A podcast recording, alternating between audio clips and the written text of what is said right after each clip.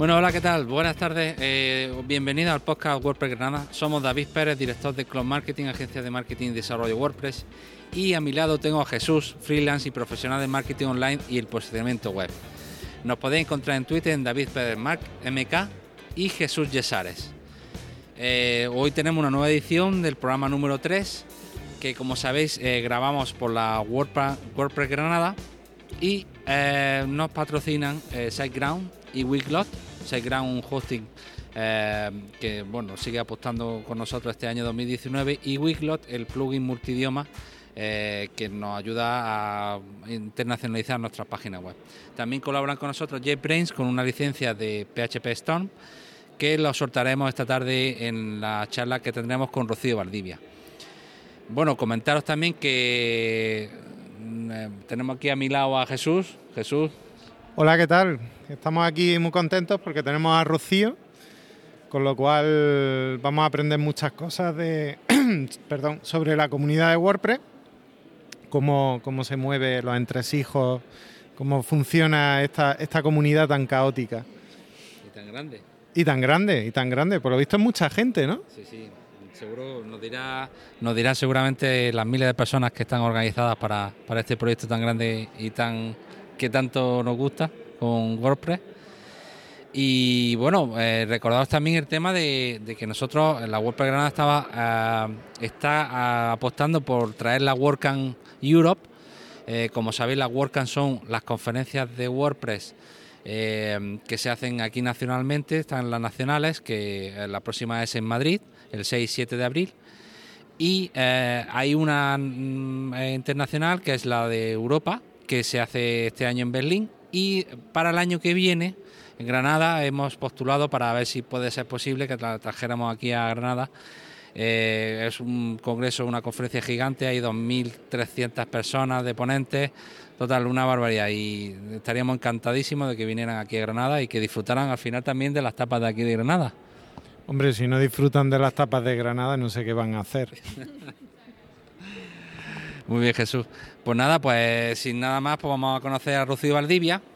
Rocío Valdivia es eh, Community Groundrel, que no sé si lo he pronunciado bien. Rocío ya me estuvo dando un poco clases de cómo pronunciarlo. Ahora si no, no lo vuelve a repetir. Su, tío, su Twitter es Rocío Baldi y su web rocío.blog. Pues bueno, preséntate un poquito Rocío y seguramente pronunciarás mejor que yo eh, tu puesto en, WordPress, en la comunidad WordPress. Hola David, Jesús, un placer para, mí estar aquí hoy con vosotros eh, y de hablar con y conocer a la, a la comunidad de WordPress en Granada ya me lo estoy pasando genial y todavía no he empezado. Eh, pues nada, soy Rocío Valdivia, soy, soy de Osuna, un pueblecito de Sevilla, pero he vivido muchísimos años en Sevilla y trabajo en Automatic, la empresa del cofundador de WordPress, pero todo mi tiempo es donado para trabajar y colaborar en el proyecto de software libre de WordPress. En concreto, soy Community Runner, que eso significa que, bueno, pues gestiono, coordino y ayudo a las comunidades de WordPress del mundo entero y en concreto trabajo para WordCamp Central, que es la central donde llevamos los programas oficiales de eventos de WordPress como WordCamps, Meetups, etcétera, y soy responsable de Europa y Asia. Qué interesante, Rocío. Bueno, también, eh, si escucháis un poquito ruido de fondo, eh, Estamos grabando en el Palacio de Congresos, que mañana será la Soste Week, eh, un congreso dedicado a la tecnología. Y bueno, pues que, esta semana es la semana de tecnología, parece, ¿no? Sí, Granada cada vez más se está haciendo, se está convirtiendo en, lo que todas las ciudades quieren, el, Silicon Valley de Andalucía, etcétera. No, pero es verdad, este año llevamos, coincidimos en el mismo fin de semana eh, la WordCamp y el evento de Google, eh, el Google Developer que digo, no, que espero que no pase nuevo y no coincidan dos proyectos de software libre el mismo fin de semana, para que lo coordinemos la próxima vez. Bueno, ahora contaremos un poquito que nos está liando Rocío ya para la siguiente WordCamp. Yo creo, yo creo que no nos afectó, pero, pero, pero sí, es verdad que sería mejor que no coincidiesen para que también luzca más la ciudad en este tipo de eventos. Y para que las empresas y para que las comunidades de software libre de la ciudad también tengan la oportunidad de conocerse. Si son en diferentes fines de semana, pues a lo mejor la comunidad de WordPress también tiene interés en ir a, y participar en las conferencias de Google Developers Group y, y al contrario, que también es muy interesante. Sí, la verdad es que fue una coincidencia que no fue buscada. En septiembre nos enteramos y digo, qué pena que no hubiera sido, a lo mejor incluso eh, una después de otra, o hubiera sido interesante. Pero bueno, ya para la siguiente. se tiene en cuenta para la siguiente, ya está. Bueno, Rocío, una preguntilla obligada. Eh, ¿Cómo llegaste tú a, WordPress? O sea, ¿qué, te lleva a ti a WordPress? ¿Vienes de Joomla? ¿Vienes de, de, PHP a pelo o, qué? Bueno, pues yo, yo vengo directamente de. Yo vine de, la facultad de la Escuela de Ingeniería Informática de, de, Sevilla, de la Universidad de Sevilla. Yo terminé la bueno, no terminé, a mí me mandaron, yo conseguí una beca Leonardo en aquella época, que es como una especie de Erasmus prácticas, con lo que me fui a Inglaterra a hacer prácticas de empresa y mejorar mi inglés, eh, cosa que recomiendo a todo el mundo porque me hizo perder la vergüenza española clásica de hablar en inglés. Y aparte de eso, también estuve allí haciendo programación en PHP y trabajando por una empresa de tecnología de allí de Inglaterra que, que hacían desarrollo web. Entonces yo ya venía con ese background de programación en PHP, volví a España, volví a Sevilla y empecé a trabajar para una empresa local en Sevilla que se llamaba Mecus, con Luis Rull y, Rafa Poveda, que fueron los que me metieron en el mundo de WordPress, porque ellos ya en aquella época ya llevaban creo que como un año con la empresa. Y, y, en ese año ya se habían especializado solo con WordPress. Entonces yo, bueno, me metí de lleno y, y, aprendí WordPress desde, pues eso, empecé a aprender WordPress en el, 2010, en el 2009 y desde entonces no he dejado de trabajar con esta comunidad que me enamoró. Interesante, pues 2009 yo también estuve, de 2009 más o menos, de hecho fue el tiempo, recuerdo perfectamente, que fue el tiempo en el que muchos nos migramos de Joomla a WordPress. Fue un año de, de hecho hay como una especie de X, cuando baja Joomla y sube WordPress, aquí tienes eso también anécdota. Yo llegué muy tarde. Nosotros parecemos los viejos, ¿no? De aquí de 2009. Bueno, pero ahí todavía más gente más... Nuestras batallitas. Nuestras batallitas. Sí, sí, correcto. Bueno, y ahora ya, pues exactamente, ya una vez con WordPress, ¿qué significa ser Community Wrangler? Mira, esta vez me ha salido mejor, ¿no, Rocío? sí, es un nombre complicado de pronunciar, lo sé. Pues, ¿qué significa? Pues es muy sencillo. Eh, la comunidad de WordPress es muy grande a nivel mundial. Eh, hay muchísimos eventos presenciales eh, que son los grupos de meetups, las WordCamps, hackathons para ayudar, por ejemplo, a asociaciones de caridad, etcétera. Y todos esos programas que son a nivel global eh, los coordinan y llevan esos programas y supervisan dichos eventos y a los equipos de organización las personas que trabajamos en el equipo global de comunidad de WordPress.org. Entonces yo trabajo a tiempo completo para el equipo de comunidad y sobre todo trabajo en las zonas horarias que son más afines a la mía eh, tenemos más gente en otra gente para la zona de América, pero yo sobre todo estoy más centrada en eso, en Europa, en África y en Asia. Y prácticamente mi trabajo es hacer la vida de los organizadores de WordCamps y mitad lo más fácil posible. Esa es parte, puede ser de muchas maneras. Nosotros revisamos solicitudes, hacemos revisión de presupuestos, eh, ayudamos con incidencias, con problemas, con mediación, con parte finanzas eh, nos podemos sentir muy orgullosos de que la, eh, la comunidad de WordPress nos hemos, estamos muy bien organizados. Eh, somos la segunda comunidad más grande de Mita.com del mundo, después de los Google Developer Groups, pero me siento orgullosa de decir que tenemos incluso una mejor infraestructura, porque nosotros, por ejemplo, tenemos al menos esas entidades legales que apoyan a los organizadores de WordCamps, por ejemplo, para no tener que estar, eh, es decir, que todo pasa por todo pasa por WordCamp Central para que vosotros no tengáis ni, siquiera que tener ningún tipo de, quebradero de cabeza financiero ni nada de eso. Es decir, todo pasa por nosotros, los, eh, los proveedores son pagados directamente por nosotros, todo eso, y eso facilita muchísimo la vida de los organizadores. Por eso es tan fácil organizar WordCamps y Meetups en el No digo no le quito importancia, yo he organizado seis WordCamps en total, sé que es complejo y que es duro, pero que también es una experiencia súper bonita porque cuando tienes el apoyo y la documentación y todo lo que podemos o, o intentamos aportar desde, desde WordCamp Central y desde el equipo global de comunidad, eh, facilita mucho la tarea.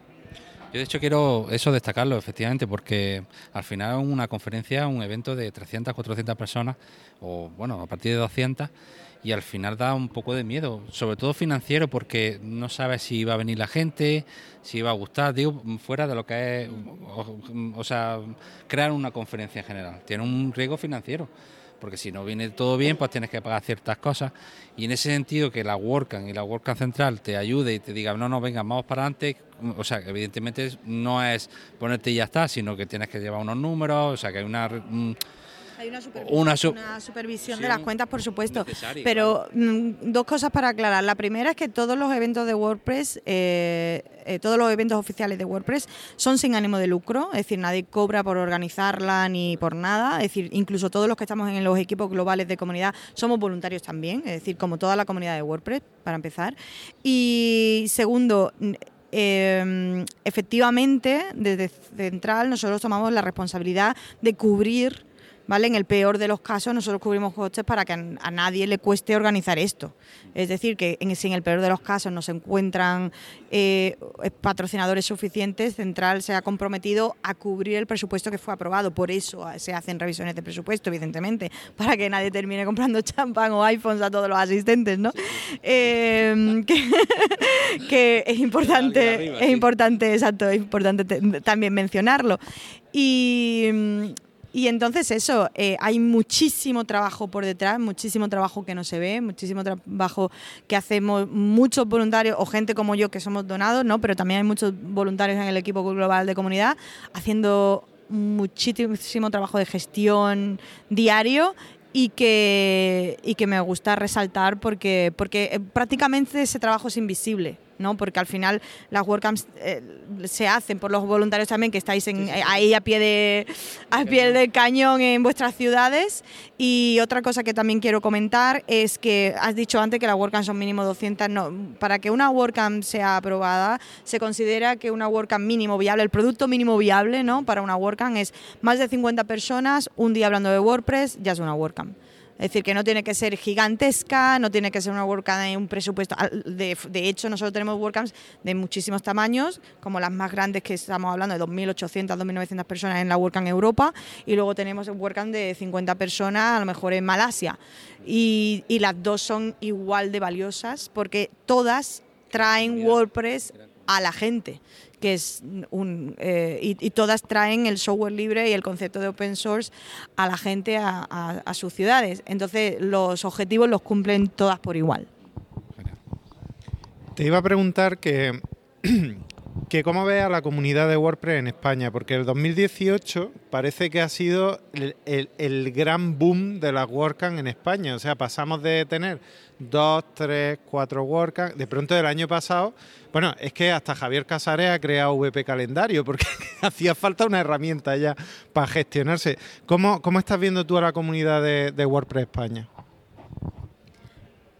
Yo, hombre, yo veo, yo me siento súper orgullosa de, de, que trabajamos en un entorno profesional eh, y creamos comunidad y nos gusta compartir y nos gusta crear eventos y nos gusta eh, aprender juntos, ¿no? Por eso hay tantísimos eventos de WordPress en España, tantísimas meetups. Ya no solo son las WordCamps, es que tenemos 52, 53 grupos activos de meetups en España, lo cual es súper interesante, porque también es el networking que se crea alrededor, los profesionales que se conocen o la gente simplemente que quiere aprender sobre, sobre WordPress.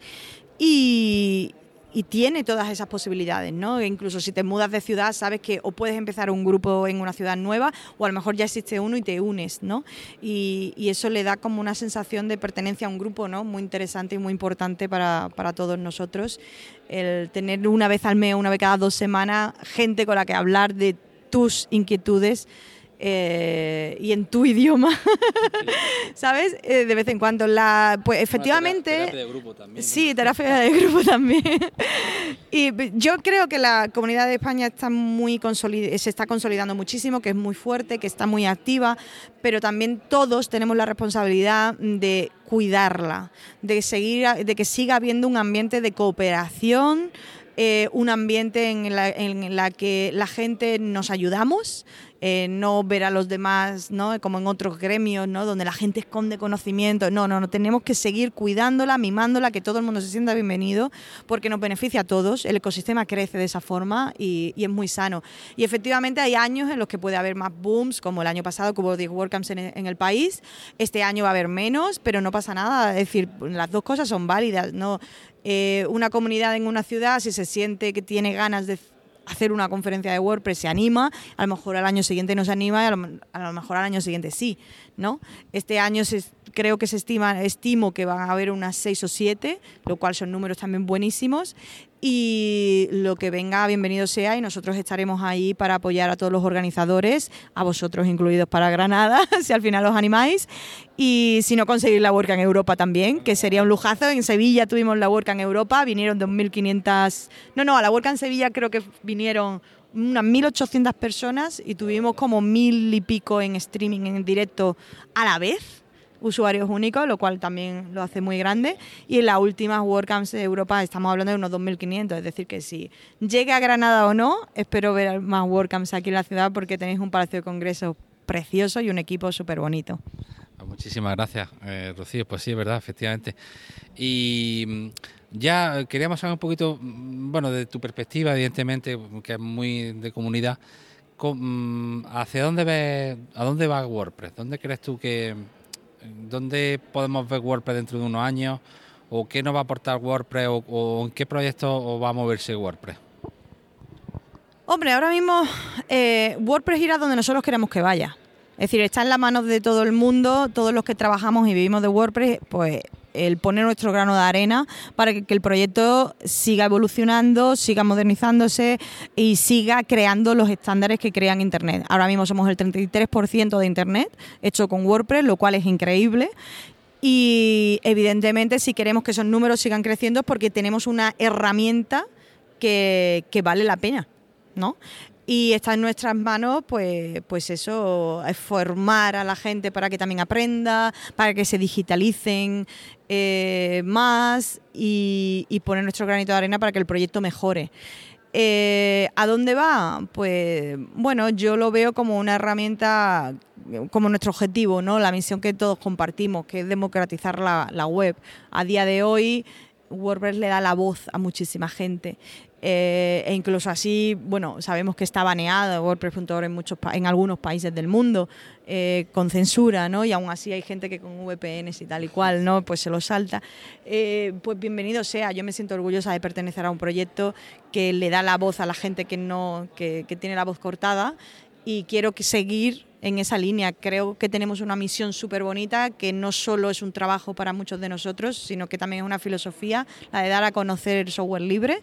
Y yo creo que si seguimos así, vamos a traer lo que o podemos seguir evangelizando en cierta forma a la gente para que conozcan las bondades y los beneficios del software libre en general. Ya no solo WordPress como proyecto, sino en general y que más gente en el mundo dentro de 20 años sepa qué significa el código abierto y qué significa el software libre en el mundo. Y yo creo que si seguimos haciendo ese trabajo de dar a conocer, pues eh, podremos conseguir que forme parte de la cultura general digital.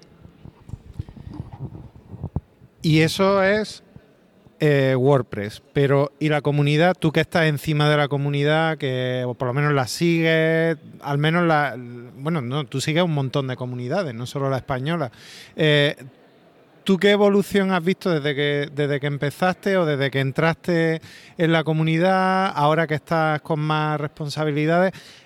¿Qué evolución ves en la propia comunidad? Porque digo yo que habrá una evolución, que, antes habría unos comportamientos, ahora eh, se solidifican probablemente ciertos, ciertos objetivos que había antes y, seguramente vamos hacia, hacia algún tipo de evolución. ¿Tú, tú cómo lo ves, cómo lo ves y, qué te parece?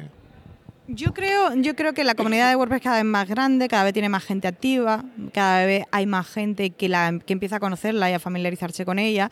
Entonces también eso significa, y viene de la mano, que hay más diversidad en las personas que son activas en ella. Eh, creo que es súper importante que la gente que conocemos las bases y la filosofía detrás de este, de este proyecto, de un proyecto como este, es decir, que no es solo software, que hay una filosofía detrás, que queremos compartir conocimiento, utilizar software libre y que siga, ¿no? Y que haya cada vez menos software cerrado ¿no? en el mundo, que seamos nosotros los dueños de nuestro propio contenido, etcétera. Yo lo que creo es que está en nuestras manos compartir todo ese conocimiento con la gente nueva. Es decir, vosotros sois organizadores de meetups, ¿vale? Yo participo en meetups y participo en WordCamps en comunidades del mundo entero. Nosotros hacemos muchísimo hincapié en que los organizadores no olviden que cada vez que están haciendo un evento le están abriendo las puertas y una pequeña ventanita a gente nueva para que conozcan todo esto y que esto no es solo una herramienta, que, que hay mucho más detrás de no estar en manos literalmente hablando, ¿vale? No estar en manos de grandes corporaciones, ¿vale? Que sí, que todos utilizamos redes sociales, por supuesto, pero que seamos conscientes de los datos que regalamos continuamente, que seamos conscientes de que cuando usamos WordPress y usamos software libre, somos, nosotros podemos ser los auditores de ese contenido, digo, de ese código, de, todas las funcionalidades que hace ese programa, y que, que todos nosotros podemos poner, poner nuestro grano de arena para mejorar el mundo digital a nivel mundial y que lo estamos haciendo y que estamos creando historia. Eh, ¿Que a dónde va la comunidad? Pues si no tenemos cuidado en seguir comunicando estos mensajes bien, pues a lo mejor pueden ir en una mala dirección, pero evidentemente toda la gente que, sabemos y que tenemos este conocimiento tenemos la responsabilidad de, transmitirlo. Me parece muy interesante eso que comentas del tema de los datos, ¿no? Eh, y bueno, en nuestra WordCamp Granada en noviembre, eh, Juan Hernando hizo una ponencia muy interesante sobre el tema de. Y de hecho me, lanzó a mí a crear mi propio blog personal, o sea que eh, sí es verdad que, WordPress democratiza en ese sentido y te hace dueño de tus propios, vamos, de lo que tú quieras comunicar. Y a partir de ahí ya tú puedes como... De que nadie te bloquee. De que nadie te bloquee. que no te pueden bloquear en una red social, es decir, tú eres dueño de tu base de datos, tú eres dueño de tu contenido. Eh, es que hay una diferencia muy grande entre decir tengo todos los huevos de mi empresa, de mi negocio puestos en una red social, que en cualquier momento alguien me denuncia por cualquier tontería porque es mi competencia y he perdido todo, como tenemos conocemos muchísimos casos de que este tipo de cosas pasan y luego tardan a lo mejor semanas en poder conseguir que a lo mejor, yo qué sé, pues Facebook le reabra la página o lo que sea. Ah, fijaos porque las grandes corporaciones al final todas tienen las mismas estrategias, fijaos, es decir, no quiero decir marcas, pero bueno, eh, todas tienen su web con su contenido, con, eh, con sus campañas de marketing en su web, ellos son los dueños y luego lo que hacen es utilizar las redes sociales evidentemente como altavoces, pero tú tienes todas las cosas importantes en tu web, tú eres el dueño de ello. Entonces, es tan importante que la gente entienda que esto es importante y eso es lo que tenemos que transmitir. Sí, totalmente. Pues bueno, em, eh, ya básicamente ya, bueno, más o menos nos ha avanzado un poquito de lo que pero ¿qué, qué nos va a contar hoy entonces esta tarde en la Meetup? Que la tenemos en Ganda Cowork, Coworking, que se ha ofrecido a, vamos, a ofrecernos el sitio, la verdad que va a estar estupendo, está cerca de la caleta. Eh, y bueno, ¿qué nos va a contar hoy? Pues nada, hoy voy a charlar un poquito y no he preparado nada, es decir, voy a improvisar. Prácticamente la idea es abrir mi ordenador y mostrarle a todo el mundo en la mitad cómo funciona y cómo se organizan miles de personas eh, a lo largo del mundo entero en el proyecto de WordPress para mejorar WordPress en diferentes áreas, en documentación, en código, en los eventos, eh, las aplicaciones móviles, la documentación que hay para profesores y hacer formación, etcétera, etcétera, etcétera. ¿Cómo lo hacemos? ¿Cómo nos coordinamos? ¿Cómo nos organizamos? ¿Qué herramientas usamos? Esa es mi idea, enseñar un poquito cómo trabajamos con en un proyecto en el que trabajamos gente de mm, montones de, de, miles de empresas diferentes del mundo o gente que ni siquiera que son freelance o que son simplemente aficionados de forma voluntaria en un proyecto de software libre, remoto, en lo que el 99% de las personas no nos conocemos en persona, pero colaboramos a diario juntos. Bueno, pues como tú has dicho, eh, la, charla es cómo funciona y se organizan miles de personas en el proyecto de WordPress. Eh, se, va, se va a realizar en Andaco Work y que está en la Avenida Andalucía número 5, creo recordar. Y, nada, pues que, estamos muy contentos de que hayas venido a, Granada otra vez. Eh, viniste a, la WordCamp, has venido ahora y, te esperamos en muchos más eventos y, más cosas que hagamos. Bueno, David, ¿algo que decir? No, ya está. Pues muchísimas gracias. Volver a agradecerte que hayas venido aquí. La verdad es que con Rocío nos vemos muy arropados todo el equipo. Eh, y bueno, mm, evidentemente hicimos la WordCamp el año pasado, ya nos está animando ya la siguiente. Veremos a ver qué pasa con la WordCamp Europe. Esperemos que si no, si no puede ser, pues bueno, mm, lo, seguiremos intentando, eso está claro.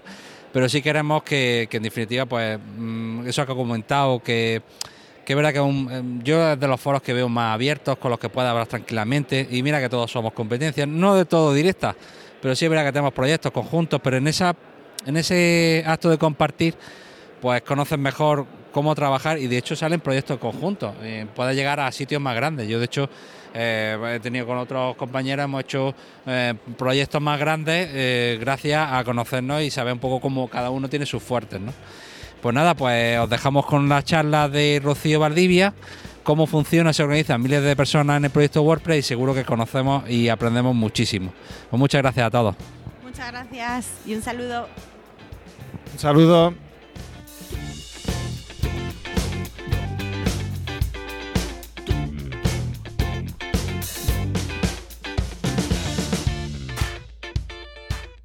Cuando tengáis ganas de decir, pues si es que me encanta y tengo ganas de ir a una WordCamp, pues echarle un vistazo y, os lo vais a pasar muy bien. y se aprende. Eh... ¿Quién, no conoce lo que es una WordCamp? A lo mejor asumimos. Sí, damos por hecho. ¿Quién, ¿Quién, no sabe lo que es una WordCamp? Hay una, dos, no pasa nada. Dos. ¿Alguien ha dicho lo que no sabe lo que es una WordCamp? vale. Bueno, pues una WordCamp es simplemente una conferencia de WordPress, ¿vale? Eh, se le llaman WordCamps, ¿vale? Y nos, eh, prácticamente el por daros contexto un poquito sobre lo que es la comunidad de WordPress, ¿vale? La, gente que utiliza, que usa WordPress o que quiere aprender sobre WordPress o que trabaja con WordPress o lo que sea que tenga interés, ¿vale? Por WordPress, eh, nos reunimos en físicamente, es decir, evidentemente online hay un montón de recursos, pero la realidad es que cuando tú conoces a gente eh, que sabe de WordPress y te enseña en persona o aprendes yendo a meetups o a conferencias para aprender, etcétera, pues el, aprendizaje va mucho más rápido, es la realidad, cuando tienes a, alguien que te enseña cosas. ¿no? Y la comunidad de WordPress nos juntamos sobre todo en dos tipos de eventos. ¿no? Hay más, pero realmente así eventos oficiales apoyados por la Fundación son dos. Son las meetups, que es como grupos como este, que hay 715 grupos activos en el mundo ahora mismo, este número arriba. déjame que haga un zoom porque a lo mejor no veis nada.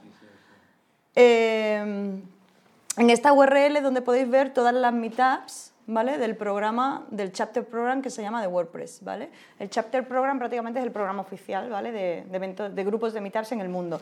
Ahora mismo tenemos 715 grupos en 99 países y 352.473 miembros. ¿no? no está mal. Y somos, no sé si conocéis la página meetup.com. Sí, eh, bueno, a lo mejor han venido porque es el novio de ella y no... Entonces, eh, si conocéis la página de, de meetup.com, prácticamente eh, es una web donde, se, donde tú puedes encontrar quedadas, ¿no? De gente que tiene gustos afines a ti o, o lo que sea pues es, una, es, una, es, un servicio que se usa a nivel internacional y nosotros lo usamos como una, herramienta más de, que nos da visibilidad, ¿vale? Porque cuando alguien llega nuevo a una ciudad, lo primero que hace, o al menos yo lo hago y muchísima gente en el mundo lo hace, es irse a mitad.com y decir, soy nuevo en Berlín, ¿qué hago mañana? Que no tengo amigos, estoy solo, me voy a mitad.com y veo qué grupos, qué cosas se hacen mañana en Berlín y si me gusta algo me apunto, ¿no? Pues los grupos, todos los grupos de Meetup ¿vale? Están aquí, están aquí listados y tú puedes encontrar, pues, por mapa o por lo que sea, pues todas las quedadas de, gente, de grupos de WordPress que quieren aprender de WordPress. ¿Qué ocurre? Que mm, al estar centralizados nos da mucha visibilidad, ¿vale? Están, están, todos los grupos aquí y si tú te mudas de ciudad, vives en Sevilla y mañana vas a vivir en Málaga, pues ¿qué haces? Lo primero que haces es que te vas a mita.com y dices, oye, pues eh, me he mudado de ciudad, pues voy a ver si hay una comunidad de WordPress en esa ciudad, porque quiero seguir aprendiendo, quiero seguir formándome, quiero seguir aprendiendo o conociendo gente afín a mí o hacer networking, ¿vale? Porque si trabajas o quieres trabajar en este mundillo, al final se hacen muchísimas conexiones que son muy valiosas. Ya no es solo aprender, sino también tú aportas mucho, porque, es decir, lo que hemos hecho hace un momento, que nos hemos presentado, a lo mejor parece una tontería o parece a lo mejor incluso una pérdida de tiempo si uno piensa en he venido a escuchar una charla, pero esos 20 minutos que hemos tardado en presentarnos todos es súper valioso porque a lo mejor más de uno de vosotros os habéis quedado con la copla de qué hace alguien que te interesa a lo mejor o que te puede interesar dentro de unos días, dentro de unos meses o el año que viene. Y a lo mejor ya sabes que ese chico es desarrollador, esa chica o ese chico son programadores o diseñadores y son contactos que al final vas a ir creciendo y vas a ir cuidando cada vez que vengas a la mitad y hablarás con esa persona que te interesa. Eh, las mitas de WordPress no son fundamentalmente, prácticamente, la filosofía detrás es como se fundamenta en los principios del código abierto y del, del, software libre. Es compartir y compartiendo todos crecemos, ¿vale? Y crece el ecosistema, porque cuanto más sabemos, mejores somos todos, mejores son nuestros servicios si queremos darlos o nuestro conocimiento. Y cuando yo doy, también recibo cambio y te sientes genial. Y haces amigos y, hablas en tu propio idioma. Y entonces, a, a, mí, yo no sé a vosotros, pero a mí me carga las pilas. Cuando yo voy a, yo llevo no sé, yo llevo yendo a meetups de WordPress desde el 2010 o 2011 que empezamos a organizarlas en Sevilla y desde entonces voy a meetups de WordPress porque me porque, porque, porque son geniales, porque haces amigos para toda la vida, porque creas contactos, porque te abren un mundo increíble, porque a mí me ha cambiado la vida profesionalmente, hablando profesionalmente y personalmente evidentemente también. Eh, el networking, las conexiones, la gente que yo he conocido y lo que yo he aprendido a través de los eventos de WordPress. Es decir, yo empecé organizando meetups en Sevilla con mis compañeros Rafa y Luis y de eso pasamos a una WordCamp, de eso pasamos a ir a otras WordCamps en, en España y fuera de España, de eso empezamos a, empezar a relacionarme más con la comunidad internacional, de eso que ya fui invitada y me invitaron a San Francisco, a una WordCamp en San Francisco. Eh, para ir a, una reunión, a la cumbre de contribuidores, etcétera, etcétera, etcétera. Es decir, todo eso al final es una cadena que si uno no da el primer paso nunca llega, ¿no? Y, entonces yo, no sé, os animo a que no dejéis de, sea esta mitad, sea cualquier otra cosa, pero no dejéis de salir de casa y de buscar eso, esa ansia de que aprender y de buscar conocimiento, que es lo que te hace salir de tu zona de confort, que te hace conocer gente y, aprender cosas nuevas todos los días. No sé por qué os estoy contando este rollo, pero eh, estoy, estoy intentando transmitiros mi experiencia. Mi experiencia es que a mí me lo ha dado todo. A nivel profesional, lo que he aprendido de mis compañeros ha sido impagable, pero yo creo que también he puesto mi granito de arena en otras personas y eso es súper bonito y te hace sentir súper bien. Pues, pues eso es súper bonito y la comunidad de WordPress son todos esos puntitos, cada puntito es un grupo, como este o más grande, porque algunos tienen miles de usuarios. Se ve mucho en el agua. algunos tienen, algunos tienen miles, miles, de usuarios, de miembros, y otros tienen unos cientos o, o 30. Y entonces, eso son las mitades, ¿no? Cuando se reúnen normalmente los grupos, ya sean mensualmente o cada dos semanas, lo que sea, y otros se juntan por cada, cada uno o cada dos meses, ¿vale? En España, aquí donde nos veis, como nos gusta mucho hablar, eh, somos, o al menos en el 2018, fuimos el segundo país del mundo con más número de eventos de WordPress del mundo después de Estados Unidos, y el tercero fue la India. Eh, y el cuarto creo que fue Japón y el quinto la Italia. Si queréis saber estadísticas de ese tipo, que son súper divertidas, a mí me encantan las estadísticas, podéis eh, desde WordCamp Central, ¿vale? Aquí reunimos en WordCamp Central, es central.wordcamp.org, en About Reports, están todas las estadísticas a tiempo real, ¿vale? Esto se genera automáticamente y puedes ver estadísticas sobre los grupos de mitad, sobre la actividad de, pagos, eh, patrocinadores, facturas de patrocinadores. Eh, ahora os voy a dar más contexto porque si no, si empiezo a leer simplemente no vais a entender todo esto, ¿vale? Básicamente, todos los eventos que se organizan de la comunidad de WordPress son sin, todos son sin ánimo de lucro. ¿vale? Eh, no hay lucro en organizar estas meetups y tampoco en organizar las WordCamps, cero. Eh, todos los organizadores de todos los eventos de la comunidad, todos autogestionados. Somos la comunidad de WordPress, somos gente que nos unimos porque sabemos que unidos somos más fuertes y podemos hacer cosas más grandes, como el proyecto en sí. El proyecto es, ahora mismo, WordPress en sí como software, está eh, prácticamente creo que somos ya el 33% de Internet, es decir, el 33%, de la web que usa un CMS usa WordPress, es decir, somos un cuarto por ciento más, eh, un tercio de, de, la web, ¿vale? Entonces, estamos hablando de que es un proyecto muy grande y que cada cosita tiene que se cambia, ¿no? Tiene unas consecuencias increíbles. Cada cosita puede ser, por ejemplo, traducir WordPress y poner que una cadena en lugar de ser de poner aquí My Sites, imagínate que, escribes una borrada. Pues eso va a tener una repercusión increíble porque lo van a ver de un día para otro pues millones de personas que usan la versión española, por ejemplo, de WordPress, ¿vale? Em, yo os estoy contando un poquito todo esto porque, claro, yo trabajo a diario con toda la, toda la parte de eventos, que es el equipo de comunidad, el equipo global de comunidad. Pero claro, para el que no está familiarizado con todo esto, a lo mejor eh, estoy dando una información un poco desordenada, ¿no? Así que voy a volver un poquito al origen, ¿vale? Y os voy a enseñar un poquito de... Vamos a empezar desde el principio, ¿vale?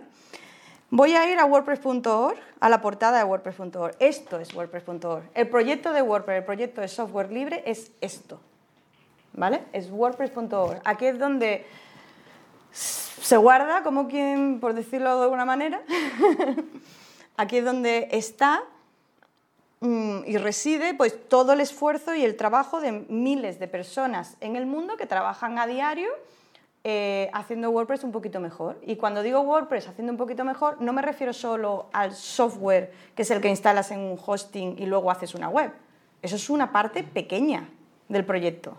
Pequeña, grande, pero no, pero eso es un equipo de 18 equipos, ¿vale? Eh, tú aquí llegas y dices, vale, voy a bajarme WordPress, bla, bla, bla, bla, bla, pero la parte interesante aquí es get involved, lo que significa en inglés involúcrate o colabora, ¿vale? Cuando tú vas a get involved, tú lo que te dices aquí, lo que te dicen aquí es que no importa si eres un programador, si eres un diseñador, si, eres, eh, si simplemente quieres ayudar o si siempre están buscando eh, gente que, quiera mejorar WordPress de alguna manera, que eres bienvenido, hagas lo que hagas o tengas el perfil que tengas, ¿no? Que hay muchas maneras de ayudar al proyecto y efectivamente es así, ¿vale? Y aquí lo que tienes es un ejemplo, bueno, un ejemplo no, una lista, perdón, de todos, todos los equipos, ¿vale?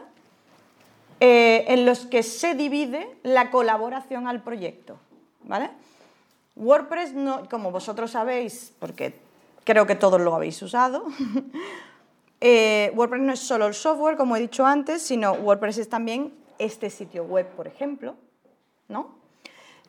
Eh, WordPress también es una aplicación web que hay para iOS y también para Android. WordPress es también las traducciones de los temas, de los plugins de WordPress en sí. WordPress es también los foros, donde cada vez que tienes dudas alguien por arte de magia te responde. WordPress también son los eventos como este.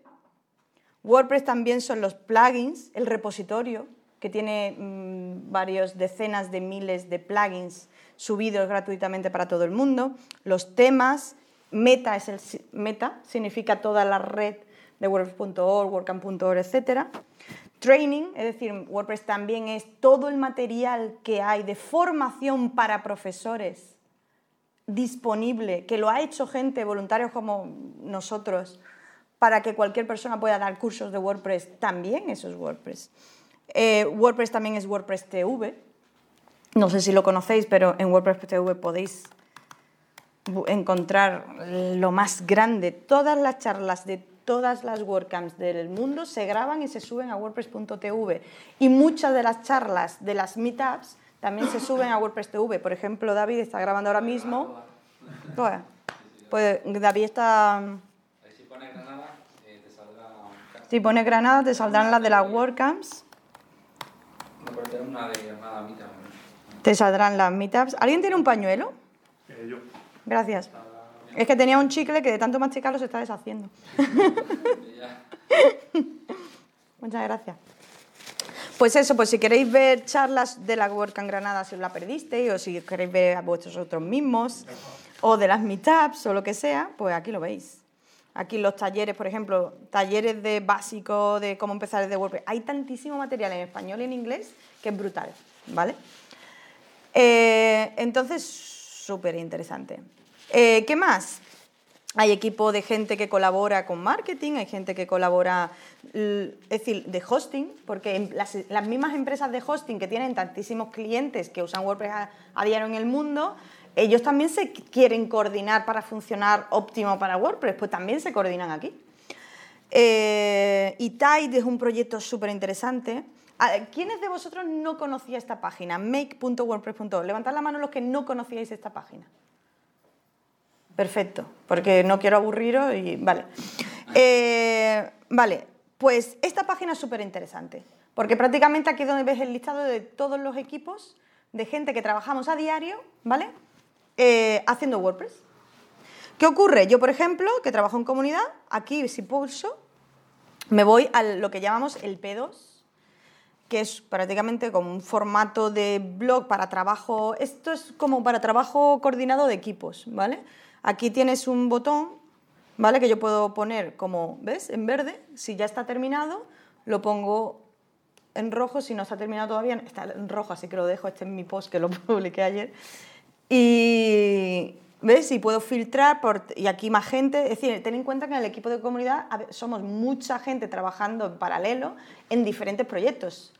Yo estoy llevando el programa de Incubator, que son las WordCamps incubadoras, son conferencias de WordCamps incubadoras en países donde no hay comunidad de WordPress, pues llevamos un programa de ese tipo y llevamos una WordCamp a lugares donde no hay comunidad ninguna y, funciona muy bien. Bueno, el año pasado, hace dos años lo hicimos en tres países y en, este año lo hemos hecho en dos países, en Malasia y en Malasia y ¿dónde ha sido el otro? Y en Uruguay. Eso ha sido el otro.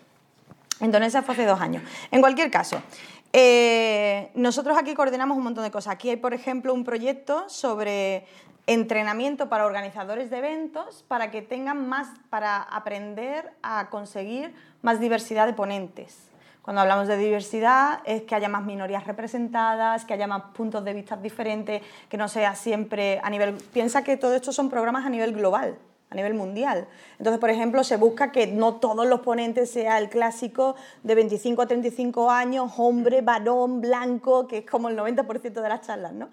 Pues se hace entrenamiento a los organizadores de eventos para que también eh, aprendan tácticas para conseguir más diversidad en ponentes. Pues imagínate la de cosas interesantes que hay aquí. Si solo... yo, yo decir sobre ese programa que hay recursos súper interesantes, ya no solo para WordPress, sino para aprender a dar una charla en cualquier sitio.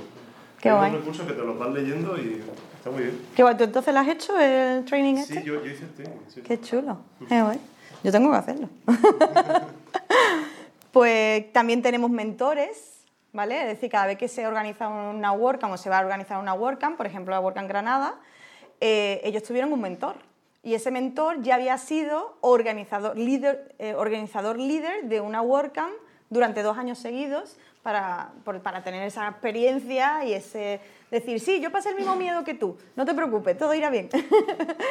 y, también tenemos programa de WordCamp, de mentores, ¿vale? Bueno, y tenemos un montón de cosas. También tenemos entre, un montón de documentación para si quieres hacer eventos para niños, con talleres para aprender a hacer tu página web desde cero y que los niños aprendan, y hay un montón de metodologías sobre ese tema.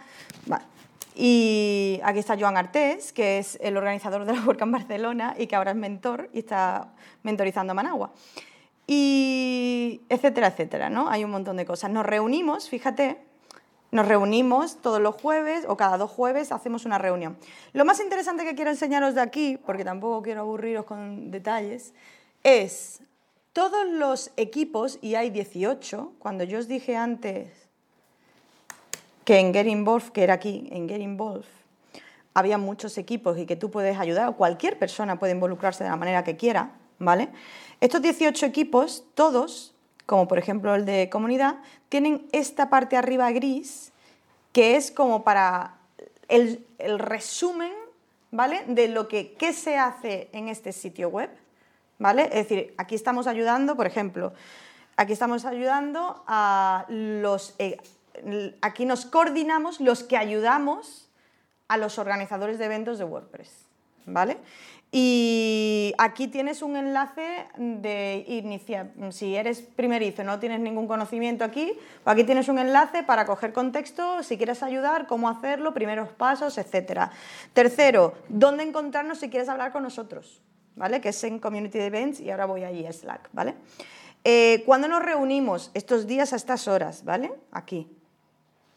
Eh, ¿Qué más? También no sé qué de las reuniones y luego pues puedes encontrar todos los próximos eventos aquí en, en tal sitio, ¿vale? Todos los temas, es decir, todos los equipos, por ejemplo, si quieres participar en el desarrollo de la aplicación de móvil, bienvenidísimo, ¿vale? Porque eres todo el mundo es súper bienvenido a cualquier equipo, ¿vale? Pues si quieres participar, por ejemplo, pues solo tienes que ver la información para el principiante, que siempre está normalmente en un lateral o aquí puesta, y también a testing, es decir, si quieres hacer ayudar y dices tú, tío, yo no tengo ni idea de nada, pero me gustaría involucrarme por, no sé, por, por conocer gente aquí en el mundillo, por ir familiarizándome, cómo se trabaja, etcétera, en remoto, pues bienvenido. Hay un montón de tareas que no necesitas conocimiento muy denso del proyecto porque se puede hacer testing, eh, probando cosas, hay un montón de cosas que se pueden hacer. Y si queréis luego, encantada de daros pautas cuando termine un poquito la charla, pero venid y me preguntáis si os da un poquito de vergüenza ahora y yo encantada de enseñaros, ¿vale? Eh, bueno, pues eso ya para que tengáis un poquito de ideas, ¿vale? Aquí también en este enlace podéis ver una lista de todas las reuniones de todos los equipos, todas las próximas reuniones de todos los equipos, aquí en Get Involved Meetings. Y decir, ah, pues mira, polyglots, que son los de traductor, se reúnen tal día, tal hora, tal cual, no sé qué. ¿Cuál es la diferencia horaria? ¿El CET en la... Tú la ves en tu zona horaria. Ah, UTC, a CET es la europea. Yo lo veo en CET porque es, mi, es la hora que está configurada en mi ordenador. ¿Vale? Esto es, utiliza un plugin que te muestra la zona horaria de tu ordenador, de tu navegador. Ah. Y, y Team Update- Updates, esto es donde aquí eh, hay algo súper interesante y es que aquí están como la... Esta es- este es el sitio donde se ponen la- cada equipo, los 18 equipos, ¿vale? Hacen su trabajo de forma independiente, etcétera, pero tú piensas que al final esto es una máquina súper grande. Por ejemplo, para que os, ha- os hagáis una idea, el equipo de traducción de WordPress, ¿vale? Todo el que, prácticamente el trabajo de calle de, de Polyglot se hace en translate.wordpress.org, estamos hablando de que tenemos tantísima gente que, da vértigo. Solo la versión española, aquí hay muchísimas traducciones a WordPress, pero solo la versión española de España tenía 2.748 este número. 2.700, es decir, la versión española, la traducción de WordPress al español tiene 2.748 traductores. Entonces, imagínate a nivel global, que creo que hay traducciones a WordPress a ciento y pico lengua- idiomas, eh, estamos hablando que solo el equipo de Polyglots, que es el equipo de traducciones de WordPress, son miles o decenas de miles de personas que, que, que- que tra- que traducen para WordPress. Es decir, ¿Un solo español o hay más de un español? hay muchos españoles y aquí están todos. No, no, me refiero a la lengua. No, no, aquí están todos. Ahí, mira, Spanish, está Español, una cosa, hay, hay en, en el tema de los idiomas está lo que se llama el locale, y, y, ¿cómo se llama el otro? El local y el... Una cosa es el, el, idioma y otra cosa es la zona del idioma. Entonces, si te fijas, está español de Argentina, español de Chile, español de Colombia, español de Costa Rica, español de... Pero solo los que han creado alguien. Es decir, si nadie viene a crear el español de la isla de Perejil, no va a existir aquí. ¿Vale? Solo si alguien viene y quiere ponerlo. Por poner un ejemplo. Es lo primero que se me ha venido a la mente.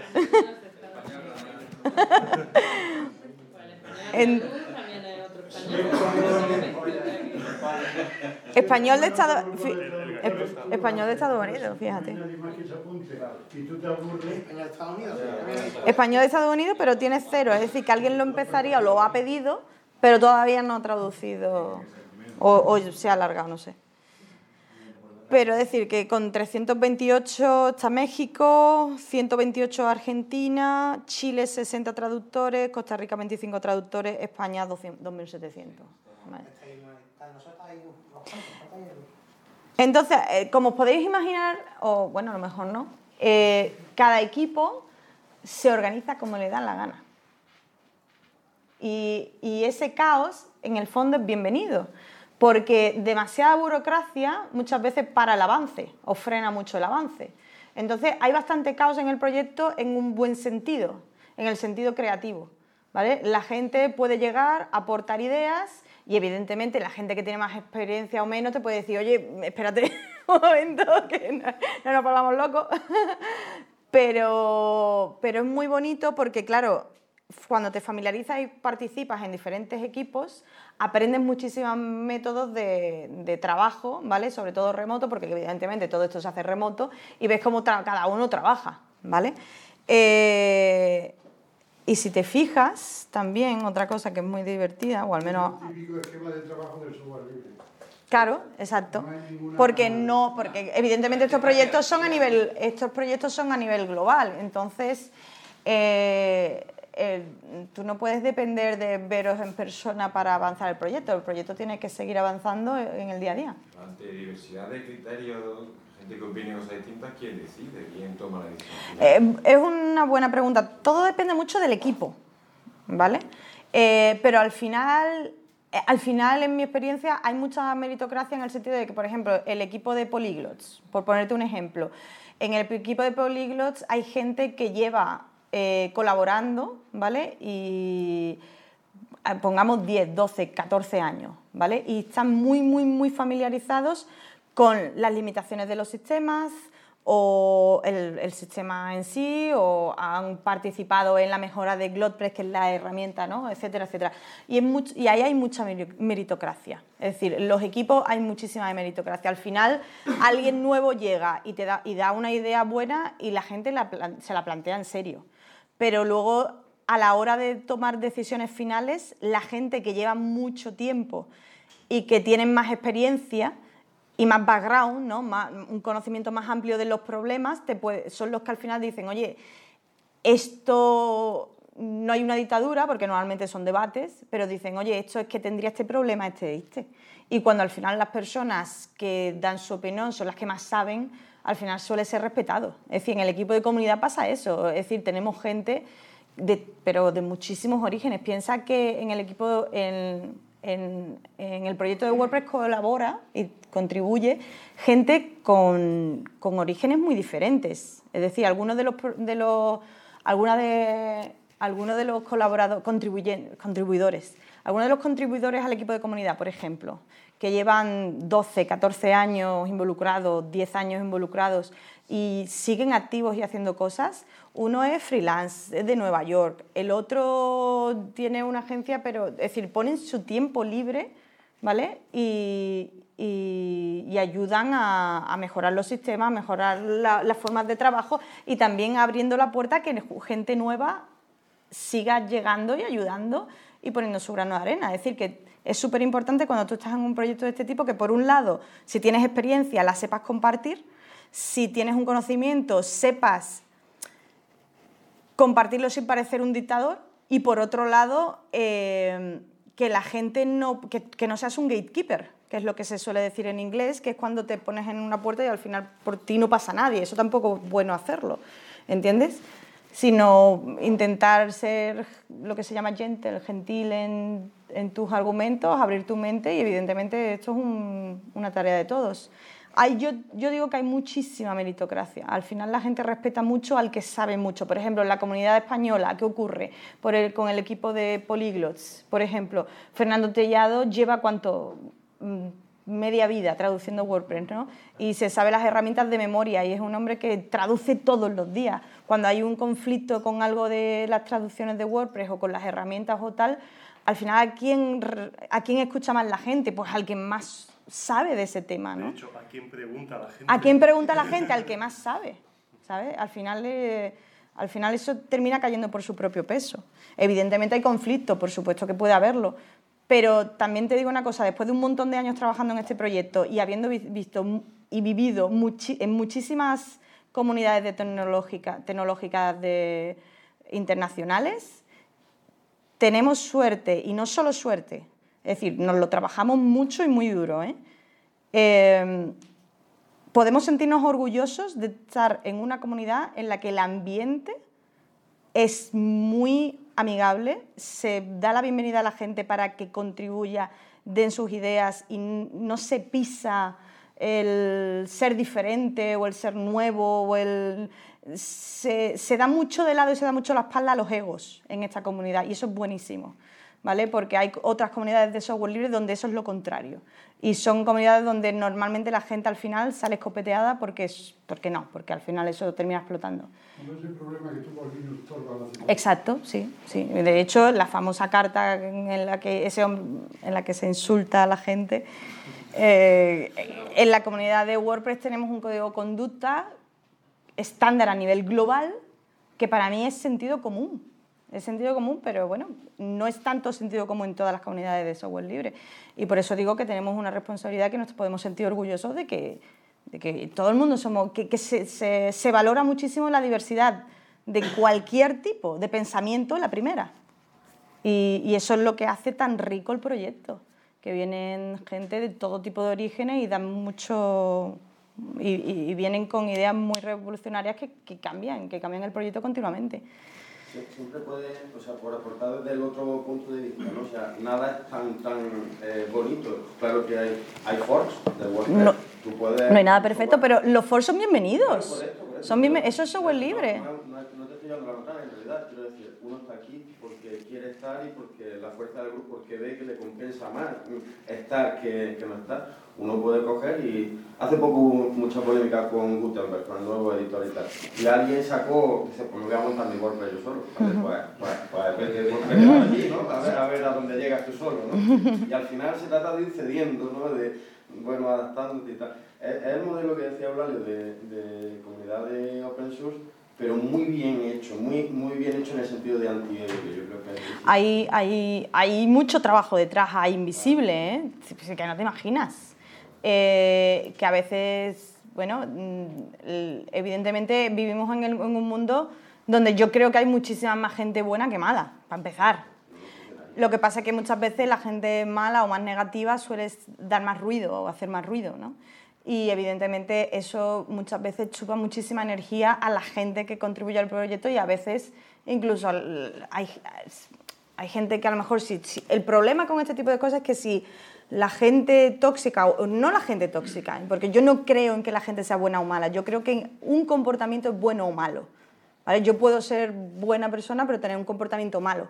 Eh, Lo que no sé, entonces nunca hay que tomarse, o nosotros tenemos la filosofía de que nunca hay que tomarse eh, las cosas a lo personal. El problema no es contigo como persona o conmigo como persona, sino el, el problema es con un comportamiento. Si tú dejas de comportarte de esta manera o yo dejo de comportarme de esta manera, sigues siendo bienvenido. Entonces, esa es la- es- esas son las, las técnicas que aplicamos. Si hay, si hay que hacer un una mediación de conflictos, se hace de esa manera y, y funciona, ¿sabes? En cual, sí. Eh, A mí me sorprende mucho porque eh, trabajando en empresas, yo siempre cuando llega que dicen, bueno, hacemos las cosas así porque esto es lo que nos ha funcionado. Entonces tú no preguntas, vas a hacer las cosas, ¿no? Como te dicen y eso es lo rápido. ¿Cómo, la comunidad de WordPress, si llega alguien nuevo, de- como se le permite debatirá y dirá, ¿y por qué no hacemos las cosas así? Y, y empieza una conversación Sí. para explicarle por qué. O sea, Sí. cómo es posible que esta comunidad vaya más rápida que otras que son un poco más, menos... Pues mira, para empezar es porque el número de gente es mayor. Tú imagínate que solo ahora, tuvieras... pero claro, eso ahora. Ahora, ahora, por supuesto. Pero también porque esta forma de ser eh, tan friendly, por decirlo de alguna manera, ha existido desde el principio dentro de lo que cabe. Evidentemente, hemos- yo creo que hemos mejorado mucho, eh, sobre todo en el tema de comunicación y transparencia, porque cada vez los equipos son más grandes. Antes los equipos eran más pequeños, ¿vale? Y si se juntaban en persona una vez al año, podían hacer una reunión y decir, venga, vamos a hacer esto, esto y esto, y se coordinaban. Ahora que somos tan grandes, ya no, se puede hacer así desde hace ya años, ¿vale? Y evidentemente en la transparencia juega un papel muy importante. Si tú sigues, que mucha gente es que no lo sabe, mucha gente dice, no es que se la han sacado de la manga, no, por favor, si es que es montones de decisiones, no, no montones, es que todas las decisiones que se toman en el proyecto y todas las direcciones que toma cada equipo se, están todas, todas en cada uno de estos, de- de estos equipos. ¿Dónde está? En algún equipo. Eh, en, los, en los- en los P2, de, en, en los sitios de cada equipo. Es decir, cuando el equipo de diseño, es que el equipo de diseño está haciendo un trabajo tan bestial ahora con la mejora del nuevo editor. Por ejemplo, porque ahora el equipo de accesibilidad y el equipo de diseño se han fundido, ¿vale? Y todos los diseñadores están tra- eh, eh, trabajando de la mano porque con, las tema- con el tema de las críticas de Gutenberg, la gente del proyecto vamos aprendiendo. Es decir, cuando hubo muchas críticas con Gutenberg, yo muchas veces decía, pero ¿nos dais cuenta de que somos nosotros los que lo estamos haciendo? Que si se está haciendo mal es porque nosotros lo estamos haciendo mal. Es decir, que la gente se cree que está criticando a, un cuarto o a un quinto de una multinacional, pero si es que somos nosotros. El programador de Granada, uno pone un granito de arena, otro pone otro granito de arena en Texas, no sé cuánto tal, el otro en Australia y el otro en Nueva Zelanda. Entonces, pues aprendemos de la experiencia, de lo bueno y de lo malo. Mucha gente yo no sé ni cómo nos han que- quemado y entrado en depresión porque algunas quejas eran muy fuertes, pero se aprende. Y ahora, por ejemplo, que hubo mucha crítica con el tema de la crítica de la accesibilidad con el nuevo editor de WordPress, el que habéis visto este bloque más visual, las críticas fueron sobre todo porque, o muchas de las críticas fue, por ejemplo, porque decían, es que es accesible, pero se ha hecho accesible como a parches, ¿no?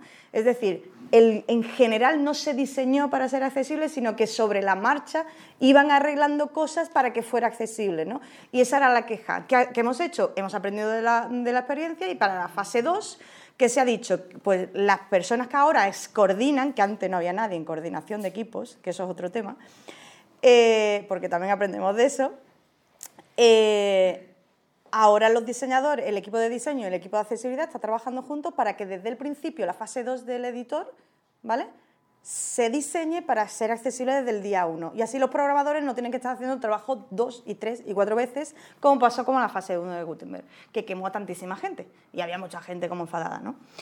Entonces, una cosa interesante es que desde, desde hace solo un par de meses tenemos un Executive Director o algo así que se llama, ¿vale? Que es una compañera que se llama Josefa y que desde hace años los equipos de WordPress mm, de- llevaban demandando que hubiera como jefes de proyecto, que no había. Ese caos que os he dicho antes, que, se da, que, se, que, que funciona tan bien y que da mucho pie a la creatividad, es súper interesante. Pero claro, cuando ya empezamos a hablar de miles de personas activas al día, ya es ya empiezan a veces a tirar uno de un carro sin saber lo que está haciendo. 18 equipos son muchos. Yo trabajo en el equipo comunidad y yo hay veces, meses, que yo no me entero de lo que está haciendo otro equipo.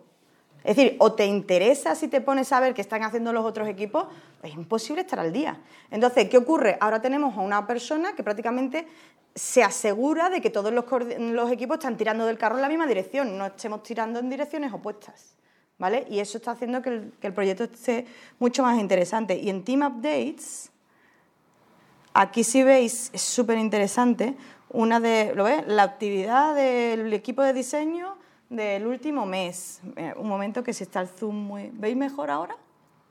Por ejemplo, en Team Updates, ¿vale? Que esto está en Get Involved, Team Updates. No sé si lo he abierto por aquí. Eh, esto es la, tú sabes, la actualización, ¿cómo se llama? La- bueno, lo último que ha hecho en el último mes el equipo de temas, ¿vale? Que estos son los que revisan los temas nuevos que se mandan al repositorio, ¿vale?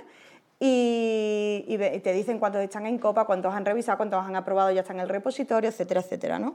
El, de tema, el equipo de temas, el equipo de diseño, el equipo de soporte, los que ayudan en foros. Y este tema es súper interesante porque está Josefa, está como la nueva coordinadora de equipos y está haciendo un trabajo súper chulo de coordinación y de selección de- de objetivos y eso, y poner a la gente al unísono, que cuando ya hablas con tanta, cuando ya estamos hablando de proyectos tan grandes con tanta gente, se necesita, ¿vale? Y bueno, eso para que... Ah, este, es- este, este post es súper interesante, en mi opinión. Si queréis un poquito saber en qué dirección están todos los equipos moviéndose ahora mismo a la vez para las próximas fases gordas de cambios de WordPress, echarle un vistazo a este post, porque es súper interesante. make.wordpress.org barra updates, ¿vale? Y ahí te hace un resumen de qué están haciendo los equipos de diseño, qué están haciendo los equipos de código, lo súper guay, muy, muy chulo. ¿Qué más? Entonces, todo lo que os estoy enseñando prácticamente es como muy estático, ¿no? Porque son, son es como un sitio web de- donde se, se están dando como información, ¿no? Donde estamos poniendo qué hacemos, qué vamos a hacer, tal y cual. No, pero ¿dónde está, dónde está la gente hablando? ¿Dónde yo le digo a mi compañero, oye tú, qué tal? ¿No? Pues eso es en Slack. ¿Todos conocéis Slack? Levantadme la mano. Los que conozcáis Slack. Vale, baja la mano. Levantad la mano los que no conozcáis Slack. No os dé vergüenza. Uno, vale, perfecto. Muy bien. Pues con uno yo lo explico. Slack es esta herramienta que estáis viendo aquí, ¿vale? Es, lo podéis tener directamente en el navegador o tener la app. Yo uso la app porque es más rápido, en el navegador se me quemaba. Eh, Slack es una herramienta eh, de gestión de equipos que trabajan en, para que normalmente que trabajan en remoto. Es, yo llevo trabajando con él cuatro años y pico y prácticamente creo que todas las empresas a nivel tecnológico que conozco, todas, lo usan desde hace ya mínimo, bueno, un montón de, no sé, es una herramienta relativamente nueva, tendrá cinco años, no lo sé, pero es una pasada, es genial, ¿vale? Y lo guay es que tiene integración con un montón de servicios, ¿vale? Externos que normalmente usan los equipos de desarrollo tecnológicos. Por ejemplo, tú puedes tener tu Slack eh, conectado a Trello. ¿Conocéis Trello? ¿Sí? Trello es para la organización de tareas entre equipos, ¿no? Tú dices, ahora tenemos que hacer esto. No, no, lo muevo porque esto es súper urgente y cambia y lo pongo arriba en la pila para Pepe. Y ahora Paco tiene estas, todas estas tareas, las muevo, esta está hecha, ya pasa María. Y, y es súper visual, lo mueves con drag and drop, con arrastrar y soltar. Y, por ejemplo, pues Trello tiene, eh, Slack tiene un montón, tú puedes conectarlo con casi todos tus servicios, con Asana, que es para gestión de proyectos, con Trello, tienen bots automáticos súper fáciles de programar, programar, es decir, con clics, ¿vale? Eh, para que te avise de tal cosa, de cual, si el cliente, muy chulo. Eh, Slack es una herramienta brutal. Y aquí es donde nos organizamos. Entonces, la comunidad global de la comunidad global de WordPress usa un Slack, ¿vale? Donde hablamos. Porque tenemos, y hablamos todos los días, porque hacemos muchas cosas. lleva- mira, solo el equipo de comunidad, para que pongáis un ejemplo de mi día a día, ¿no? En el equipo de comunidad, imaginaos, nosotros ayudamos a los organizadores de WordCamps y Meetups del mundo, ¿vale? Cada día. Hay 150 WordCamps de media, 150 WordCamps, es decir, conferencias de WordPress al año. Si haces las cuentas quitando Navidades, quitando no sé qué, quitando no sé cuánto, en fines de semana salen unos tres WordCamps al mes, eh, perdón, cada fin de semana, de media. Es decir, hay un- de media hay unas tres conferencias WordCamps ah, cada fin de semana en el mundo. Y, y en mi equipo no hay tanta gente, pero, pero, pero tenemos un montón de documentación porque, porque el secreto de trabajar en remoto, y eso le sirve a cualquier empresa, y sea de uno, de cinco o de 500.000 usuarios o miembros, el secreto de cualquier empresa que trabaje en remoto es tenerlo todo documentado. De forma que nada dependa de nadie. Si yo no estoy porque estoy de vacaciones, a mí no me llama nadie. Porque si hay que hacer algo que normalmente solo hago yo, está en la, en la documentación y todo el mundo sabe dónde está la documentación.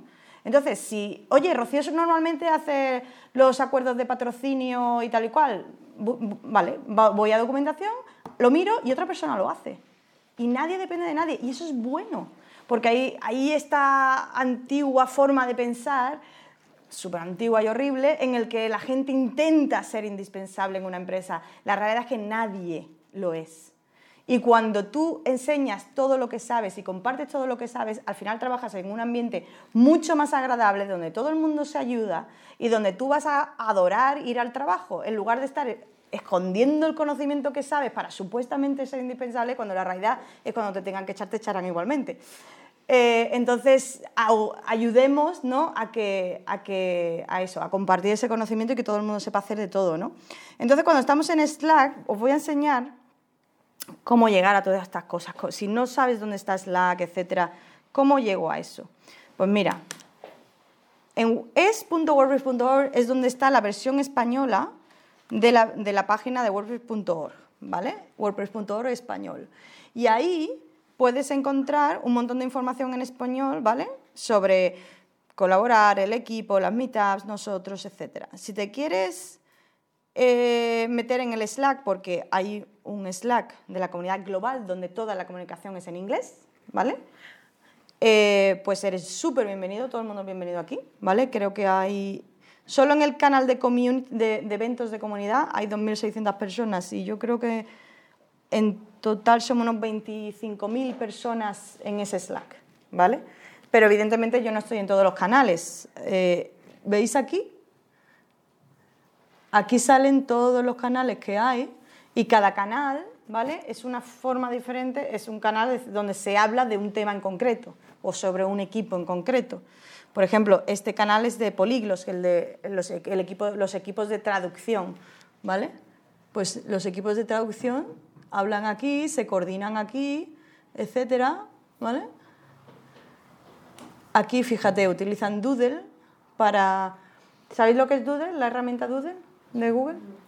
¿No? Es muy chula, es muy práctica. Un doodle es si tú tienes que hacer una reunión y la gente, en lugar de estar diciendo yo puedo el miércoles a las de 5 a 8, yo puedo el martes, yo puedo... Pues muy fácil, tú pones todas las disponibilidades, todas las fechas en las que se podría hacer la reunión, ¿vale? Y ahora la gente, voy a votar. Yo estoy aquí, yo he votado ya hoy para esta reunión. Eh, y, y tú, voy a editarlo, ¿vale? Y tú llegas hablando de herramientas, yo creo que también es útil enseñar herramientas. Eh, yo llego y digo, vale, pues yo, no, yo puedo el miércoles. Pues sí, el miércoles de 8 a 9 puedo ir a esta reunión. Yo he puesto que puedo ir el miércoles a las de 3 a 4, no sé qué, no sé cuánto. Tú puedes tus disponibilidades, ¿vale? Cancelo. Y ahora te sale automáticamente, esto es una herramienta de Google, el día en el que más gente puede ir a la reunión. En este caso el 8 parece que es el más votado. ¿Mm? Había un, creo que hay uno de 9 en el que puede todo el mundo. Y es una herramienta muy chula porque así todo el mundo vota y cuando ya ha votado todo el mundo, aquí el 9, ¿ves? Ya sabes que el martes de 3 a 4 es cuando se va a dar la reunión seguramente porque es el día que puede todo el mundo. Doodle está muy, muy es súper guay para eso, para coordinación de reuniones. Sí, esto es de Google, sí. Sí, si tienes la cuenta de Gmail se abre solo con tu cuenta de Gmail y pertenece a Google. Otra cosa que yo utilizo, hablando de herramientas, por si queréis, es Calendly. ¿Os suena? Yo, por ejemplo, con el equipo de comunidad, nosotros hacemos muchísimas reuniones con organizadores de WordCamps y de Meetups del mundo, ¿no? Eh, reuniones de presupuesto, de orientación, etcétera. Pues cuando, en lugar de hacer como hacíamos antes, porque esta herramienta llevamos aproximadamente un año usándola, o año y pico, hace tres años para organizar una reunión con un tío de Filipinas, era, oye, bueno, antes usábamos esto, te lo voy a enseñar, que todavía existe. Eh, Tours Time Converter. Antes usaba esto, ¿vale? Mira, con, con la India y con Seattle ahora mismo. Si yo tenía una reunión con tres, imagínate, Marbella, y ahora pongo Kigali, que es una Ruanda, una WordCamp que tenemos ahí. Pues digo, venga, yo voy a poder hacer la reunión de esta hora a esta hora. ¿Veis el cuadrito? Eso significa que en UTC, que es la hora internacional, serían de 9 y media a 2 y media, pero en sus horas para ellos es de esta hora a esta hora y de esta hora a esta hora, ¿vale? Entonces, link to the selection y ya solo tengo que copiar y pegar este enlace y ya ellos verán esto exactamente. Tú dices, oye, yo puedo en este formato. Era cómodo, pero sigue siendo incómodo porque ellos siguen teniendo que contestarte a un email diciendo, vale, pues voy a poder en este rango. Y si es una reunión a tres o cuatro personas, sigue teniendo que haber un montón de emails. Pues eso es un rollo. Porque eso es un montón de tiempo perdido, ¿vale? Que tú pierdes con emails. Ahora utilizamos Calendly, que tú directamente dices, estupendo, muchas gracias. Pues para la reunión solo tienes que ir a mi enlace y seleccionar el día que quieras para la reunión. Y llega la persona, se mete aquí, que esté el enlace para coger una reunión conmigo, se va a meeting y ahora dice, ok, yo puedo a la reunión con esta chica pues el 28, voy a ver qué horarios tiene libre. Pues mira, ella tiene libre a la una, ellos lo ven, la persona verá estas horas en su hora local, ¿vale? Es decir, que no debería de haber problema de conflicto de horario.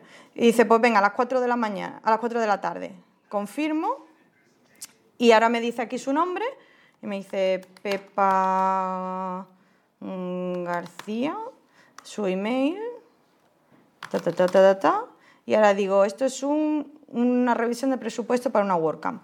Y aquí me dice, pues no sé qué, mm, lo que sea, Berlín.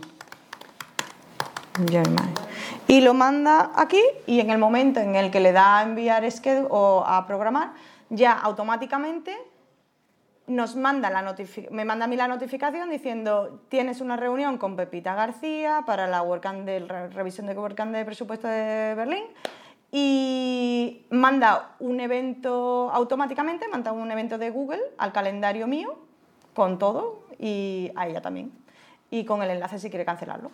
Es muy práctico y no hay ni no pierdes tiempo en emails ni nada. Pues eso es una de las herramientas que utilizamos. Si, queréis luego saber más herramientas, yo encantada de enseñaros cosas, ¿vale? Eh, entonces, en el, en el, Slack global, ¿vale? En el, por ejemplo, nosotros tenemos todos los canales, hay un protocolo, ¿no? Más o menos la gente se organiza. Todo si tú estás, hay 18 equipos eh, que hacen WordPress, documentación, el core, comunidad, eh, móvil, etcétera, ¿no? Pues todo lo, que, todo lo que empieza, todos los canales que empiezan por community, son community, son los canales relacionados con nuestro equipo. ¿Vale? Eh, y yo evidentemente estoy en eso, si te fijas, o si os fijáis, estos canales que están un poquito más blancos son los que yo tengo con sonido, pues yo trabajo a diario con eso, y todo lo demás, o no estoy en los canales, porque hay unos 200 o 300 canales, no lo sé, o los tengo en mute. Es decir, si yo utilizo poco, pero utilizo el de políglot, pues no me salgo del canal, simplemente lo tengo en mute y lo tengo ahí para cuando necesito hablar con la gente de traducciones. O lo mismo con los de Work en Europa o los de TV, etc. ¿Vale? Y luego también tenemos lo que es los Slack de comunidades nacionales, ¿vale? Que está el Slack de la comunidad española de WordPress. Y aquí habemos un montón de gente también de la comunidad española que, nos coordinamos en las traducciones a español, que nos coordinamos en la ayuda de soporte en los foros, en los foros que nos ayudamos los unos a los otros entre los organizadores de WordCamps, entre los organizadores de Meetups, que la gente también se, mm, yo qué sé, aquí hay de todo, para diseño, por ciudades, si te fijas, ¿ves? WordPress Chiclana, WordPress Marbella, pues la gente de esas ciudades pues hablan ahí. Se ofrece trabajo Sí, se ofrece trabajo también. Es decir, todo lo que beneficia a lo que es el grupo, bienvenido sea. Es decir, que aquí estamos para eso, para, hacer cosas. Eh, al final somos, es una, yo qué sé, yo creo que es una comunidad de gente bastante activa, con inquietudes, que la mayoría de la gente cuando se junta al final salen ideas. Yo estuve hace dos semanas, no, la semana pasada estuve en la WordCamp Nordic eh, en Helsinki y hubo un día de actividad, porque hubo, era, fueron dos días de WordCamp y luego un día de actividad, que era, prácticamente era irnos a ver la ciudad con un guía turístico y, y, actividades por la ciudad para que la conociéramos y networking, ¿no? Y de, esa, de las charlas de ese día surgió que, que vamos a hacer toda la documentación en WordPress multilingüe, porque hay que hacerlo ya. Entonces, al final, juntarnos hace que cuando juntas a un montón de gente con inquietudes, con ganas de hacer cosas y con, ¿sabes? con energía, pues, pues, surgen cosas. A ver, al igual que aquí de vosotros, pues tomando la cervecita, pues surgirán un montón de ideas.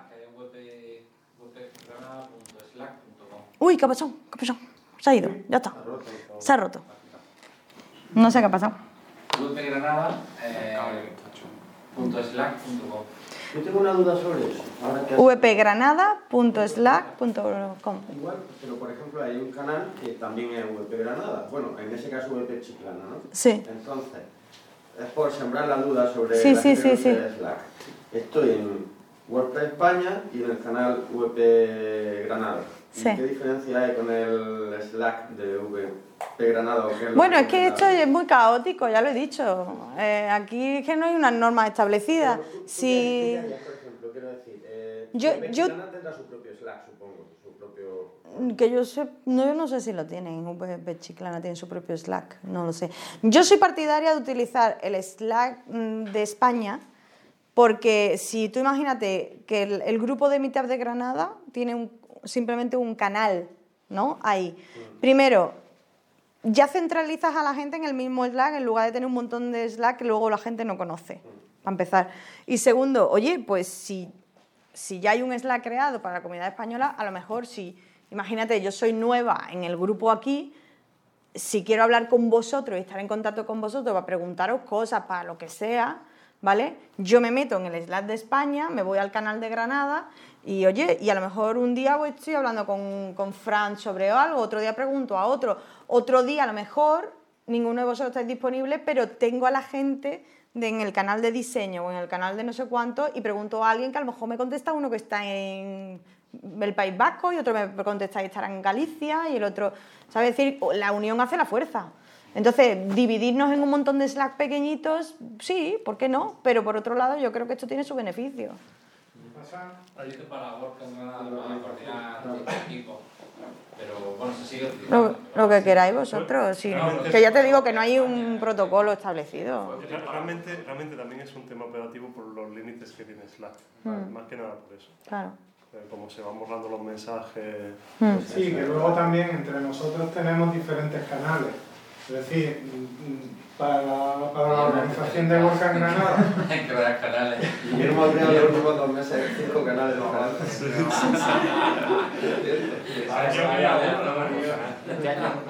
Vale que los otros 80 los creé yo, pero... No, pero es verdad que operativamente para nosotros sí está muy bien el tener varios canales y nos vamos, nos vamos organizando. Pero sí que es cierto que confunde que el VP Granada esté vacío, que yo he entrado alguna vez Sí. allí en... Y, eh, Yo voy al, al, al primer acceso, es decir... a la Podéis poner, podéis poner siempre un mensaje en la descripción del Estamos grupo. claro. Estamos aquí. Claro, ¿no? Sí, sí, sí. No, no, nos puedes encontrar aquí. Es como, un es como una redirección en una página web. Si tú utilizas un sitio y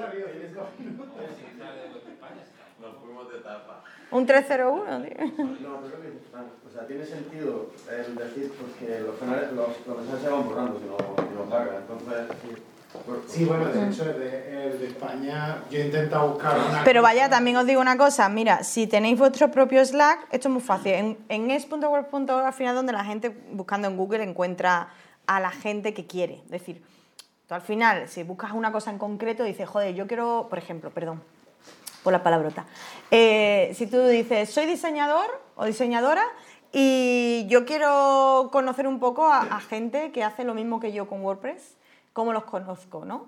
Y cómo los encuentro. Al final tú buscas en Google un poco y te buscas, ¿no? Oye, pues al igual que tenemos aquí los listados de los grupos activos, ¿vale? También pues deberíamos de tener un listado de los Slacks. ¿vale? Que esto, esto es tan fácil como decírselo a las personas que tenemos acceso a esta web, que somos varios, Joan Artes, yo, Fernando Tellado, etcétera, etcétera, y que se añade una columna nada más y se pone. Además, es que cuanto más información se dé, mejor. ¿Sabes? Sí, de hecho, si entras al grupo, yo creo que ya habrá inmediatamente un enlace al Slack en algún sitio. O sea, que tampoco... El, el- sí, pero quiero decir que si, que si está aquí mejor, pues mejor. Porque cuanto más centralices la información, más fácil es encontrarte, evidentemente. ¿Y qué más? De- Pues puedo seguir, bueno, sí, que puedo seguir aquí cuatro horas, vaya. Que, pero no os quiero aburrir. Bueno, Por ejemplo, unirse, para los que no saben cómo unirse al Slack de, De España, ¿no? Hay, hay un, un Ahora- me parece que lo hizo. Sí, eso ahora en España lo pueden enseñar en, Colabora. De todas formas, voy a enseñar, por ejemplo, cómo compartimos todo el conocimiento, porque claro, tú piensas que en muchos equipos de WordPress hay mucho, mucho conocimiento, porque tú imagínate que estás familiarizado con un proyecto durante años, con sus pros y sus contras, con sus delicadezas, con sus cosas que se pueden hacer y no por ciertas razones. ¿Cómo se, cómo se pasa todo ese conocimiento? Pues eso se pasa a través de los handbooks, ¿vale? Cada equipo ¿vale? De WordPress, este es el equipo de comunidad, ¿ves? make.wordpress.org community. Pero ya os he enseñado antes que hay 18 equipos, está el de móvil, el diseño, el de no sé qué. Cada equipo tiene sus handbooks, ¿vale? Eh, que se llega siempre a través, a través de, de la- del sidebar, ¿vale? Por si, para que no- por si alguna vez los buscáis. En lo- los handbooks son las guías, ¿vale? Las guías de.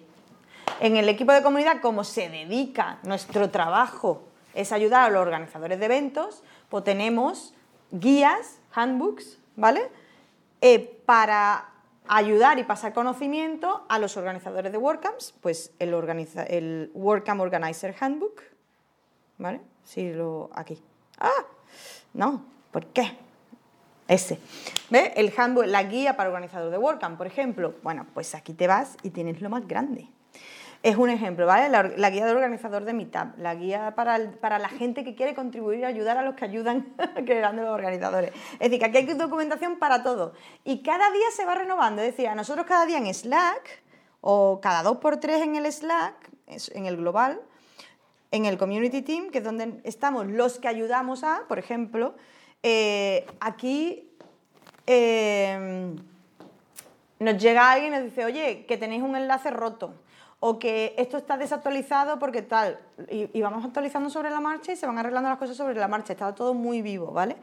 Y ejemplos, ¿de qué, qué se habla en, en el canal de comunidad, en, el, en, el en el canal donde yo trabajo todos los días, ¿no? Por ejemplo, pues mira, eh, por ejemplo hoy, el organizador de la WordCamp Londres, que tiene unas 800 personas, esa conferencia de WordPress, que es en dos fines de semana, el mismo fin de semana WordCamp Madrid, nos dice que hay una empresa que ah, está mandando emails sin solicitar, ¿vale? Ofreciendo, eh, a- que ha ofrecido vender los detalles, vaya, el nombre y el email de asistentes a la WordCamp Londres. ¿Y eso cómo lo han hecho? Lo han hecho, eso se hace, eso está, pa- pasa hoy, a día mm, de hoy en muchos sitios, lo hacen porque si hay una- un listado de gente que dice yo voy a ir, pues con un script, al igual que podrían hacerlo de nombres de Facebook, nombres de Twitter o lo que sea, ¿vale? Pues con un robot automático cogen el nombre y, cogen el- la barra de Twitter y si tienes un email público, pues lo busca también y, y hace una lista. Vaya, básicamente hace eso. Y nos estaban diciendo que cómo denunciar a esta empresa, ¿vale? Para, para que primero para que deje de hacerlo, porque los organizadores de la WordCamp Londres ya evidentemente le han mandado un email diciendo esto es ilegal, no se puede hacer, va en contra del GDPR, etcétera, etcétera. Y como WordCamp Central, como entidad legal, podemos hacer algo para evitarlo. Y evidentemente estábamos hablando de ese tema como para hacerlo, para mandar a el ROI, que creo que se llama, eh, la, la denuncia a esta empresa para que no pase más. Cosas de este tipo que están relacionadas con eventos, pues a eso nos dedicamos cada día. Que hay un montón de cosas detrás de, de cada WordCamp. y, y de grupos.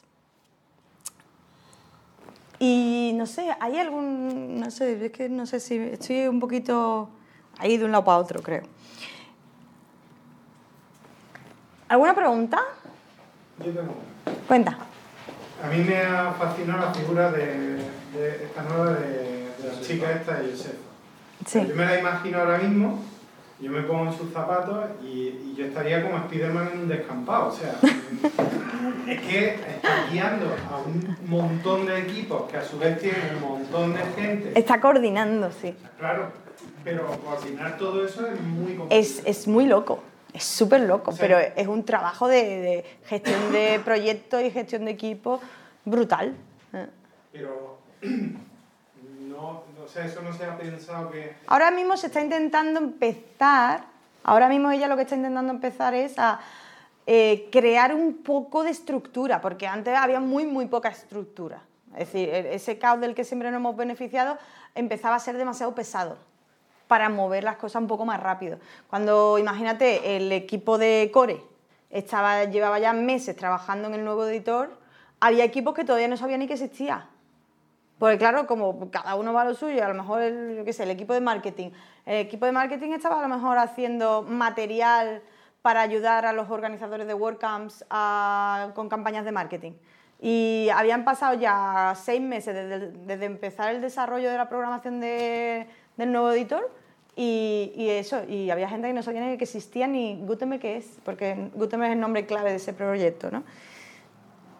Entonces, claro, primero poner a todo el mundo alineado, para empezar. Segundo, dar un poquito de estructura, decir, oye, eh, antes había lo que se llamaban los team reps, que eran los representantes de equipo, ¿no? Pero claro, si al final nadie estaba ahí viendo... Es decir, tú podías ser un team rep, pero a lo mejor no estabas haciendo nada, porque, oye, como somos todos voluntarios, o hemos sido...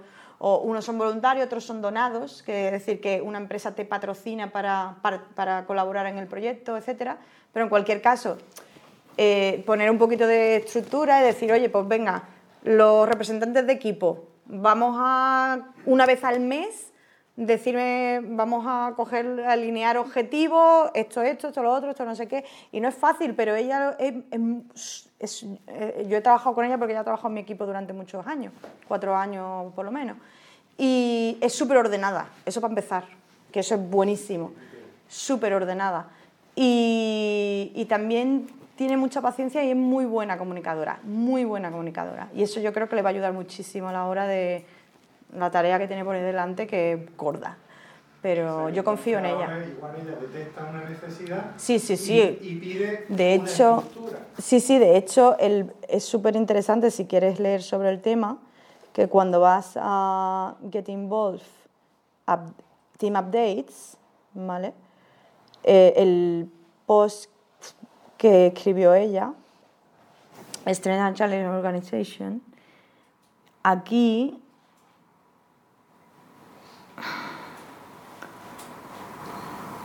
Es que no he puesto un tag. Bueno, pero aquí vienen los enlaces a, su anterior post, ¿vale? Que fue súper interesante. El follow-up. Aquí. El, primer, el post original de su presentación a la comunidad, decir, oye, hola, soy la directora ejecutiva del proyecto ahora, tengo un marrón encima. No, en serio, no tengo un marrón encima, pero tengo un proyecto encima muy gordo, somos miles de personas tirando ahora mismo cada uno por un lado, vamos a intentar organizarnos, vamos... Este post es súper interesante porque para mí es un ejemplo maravilloso de cómo empezar un proyecto tan complicado y, y prácticamente lo que le pedí a los, a los responsables de equipo es vamos a hacer una lista de cuáles son nuestras fuerzas, es decir, nu- nuestras strengths, nuestras fortalezas y, y nuestros retos, es decir, los mayores retos que tiene tu equipo, porque hay equipos que llevan a lo mejor pues mucho tiempo intentando hacer cosas que no consiguen porque necesitan a lo mejor que otro equipo y están, quedan dependientes y no pueden porque falta más coordinación o porque al final, mm, ¿sabes? Bueno, es complicado trabajar con voluntarios, ¿eh? Trabajar, yo no sé si muchos de aquí habéis trabajado en esos ambientes, pero trabajar con empleados es mucho más fácil o se trabaja más rápido, entre comillas, porque al final la gente, eh, bueno, todos hemos sido empleados a lo mejor, supongo, alguna vez en nuestra vida, o a lo mejor no, pero cuando hay una jerarquía profesional, eh, que, es decir, eh, alguien que te paga y si tú no tienes que hacer unas tareas y si tú no las haces, pues no te pagas, pues evidentemente tú Hay gente que la hace. tú tienes que... Sí, pero normalmente tú normalmente tienes que, que- que devolver algo, ¿no? Por decirlo de alguna manera. Al- Una dedicación. Claro, pero cuando, cuando, cuando esa línea no es tan clara y tú lo estás haciendo por, oye, por amor al arte, por, por motivación o por lo que sea, es más complicado porque tú no puedes exigir tanto como a una persona que está ahí porque es su trabajo. Esta persona está aquí porque quiere. Y si no puede, porque tiene un trabajo, tiene una familia, tiene uno de eso, también tienes que aceptarlo. Entonces, este tipo de proyectos se mueven con, una ve- velocidad increíble por dos fuerzas principales. La primera, la de muchísima gente que sabe el beneficio de, oye, si todos ponemos el hombro, este proyecto tiro para adelante y este proyecto me da a mí el pan de cada día y yo quiero poner mi grano de arena para que el proyecto siga adelante, siga modernizándose, no se quede anticuado, no se quede atascado, etcétera. Y yo pongo de mi parte, pero a la vez me beneficio, y luego de las personas que, que nos pagan por, por- por colaborar. Yo trabajo a tiempo completo, lo que antes yo hacía de forma, eh, es decir, lo que yo antes ponía varias horas a, a la semana de forma voluntaria porque me encantaba y lo he hecho durante años y, me sigue encantando, ahora a mí me, pagan a tiempo completo por hacerlo. Entonces, eso se llaman las personas que son donadas. Hay empresas que deciden pagar tu nómina completa por colaborar en el proyecto. Y que es un lujazo, pues que si te gusta el proyecto, estás trabajando en lo que más te gusta y, y encima te pagan por ello, ¿no? Pues bienvenido sea. Y ese tipo de cosas te lo da también participar, porque si nadie sabe, es decir, si tú eres bueno haciendo algo, ya sea lo que sea, organizando un evento o programando el código o haciendo documentación o ayudando en foros, si tú nunca lo haces y nadie ve que eres bueno haciéndolo, o en diseño, ¿no? O lo que sea, pues si nadie ve que eres bueno haciéndolo, o en gestión de equipos, por ejemplo, como ella. Pues si tú no, mm, si ese trabajo no es visible, nadie va a llamarte para que lo hagas. Y nadie va a decidir, va a decir, oye, pues te pago por hacer esto. Porque, oye, el proyecto, eres súper buena para el proyecto y, queremos apoyarte para que sigas haciéndolo. Pues eh, por eso yo dije antes que para mí participar en la comunidad de WordPress me ha cambiado profesionalmente la vida porque a mí me ha dado muchísimo el, haber sido voluntaria. Me- por un lado aprendí una barbaridad aprendí de gente que en otro ambiente de, de empresa clásica nunca jamás hubiera tenido la oportunidad de aprender, porque claro, yo estaba trabajando en remoto, hablando con Slack, con un tío que decías tú, pero si es que este tío, por ejemplo, el jefe del equipo de diseño a nivel global de WordPress, ha sido el director del MIT durante 10 años, que es John Maeda. Es que es muy heavy. Es decir, la gente que hay metida en el proyecto, que tú están ahí, al tiro de piedra. Hola. Nos vamos a diseño y le dice hola y está ahí el tío y, son clases maestras cada vez que le estás leyendo. O es que aunque sea solo para meterte y leer, estás, estás leyendo al equipo de diseño, estás leyendo al equipo de core, estás leyendo al equipo de lo que a ti te dé la gana, de marketing o lo que sea, y son gente tan bestia, tan gorda, que dices tú, tío, si es que esto es mejor que un máster. ¿Sabes? Entonces yo he aprendido muchísimo y a la vez pues, he aportado mis granitos de arena y, y- eso. Y, es muy bonito, es muy bonito porque al final son un montón de gente coordinándolo. Además, eh, lo chulo también es decir, tío, es que estoy, conozco a gente de, Ruanda, de Nigeria, de Nueva Zelanda, de Australia, de Japón, de Filipinas, de Indonesia, que, que se saben mi nombre. Es decir, que me dicen, Rocío, hola, ¿cómo estás? Y, y que yo me sé sus nombres. Que le digo, hola, Devin, o, ¿sabes? Y eso es súper bonito, cuando creas ese tipo de conexiones con gente que a lo mejor en otros ambientes nunca lo hubieras hecho.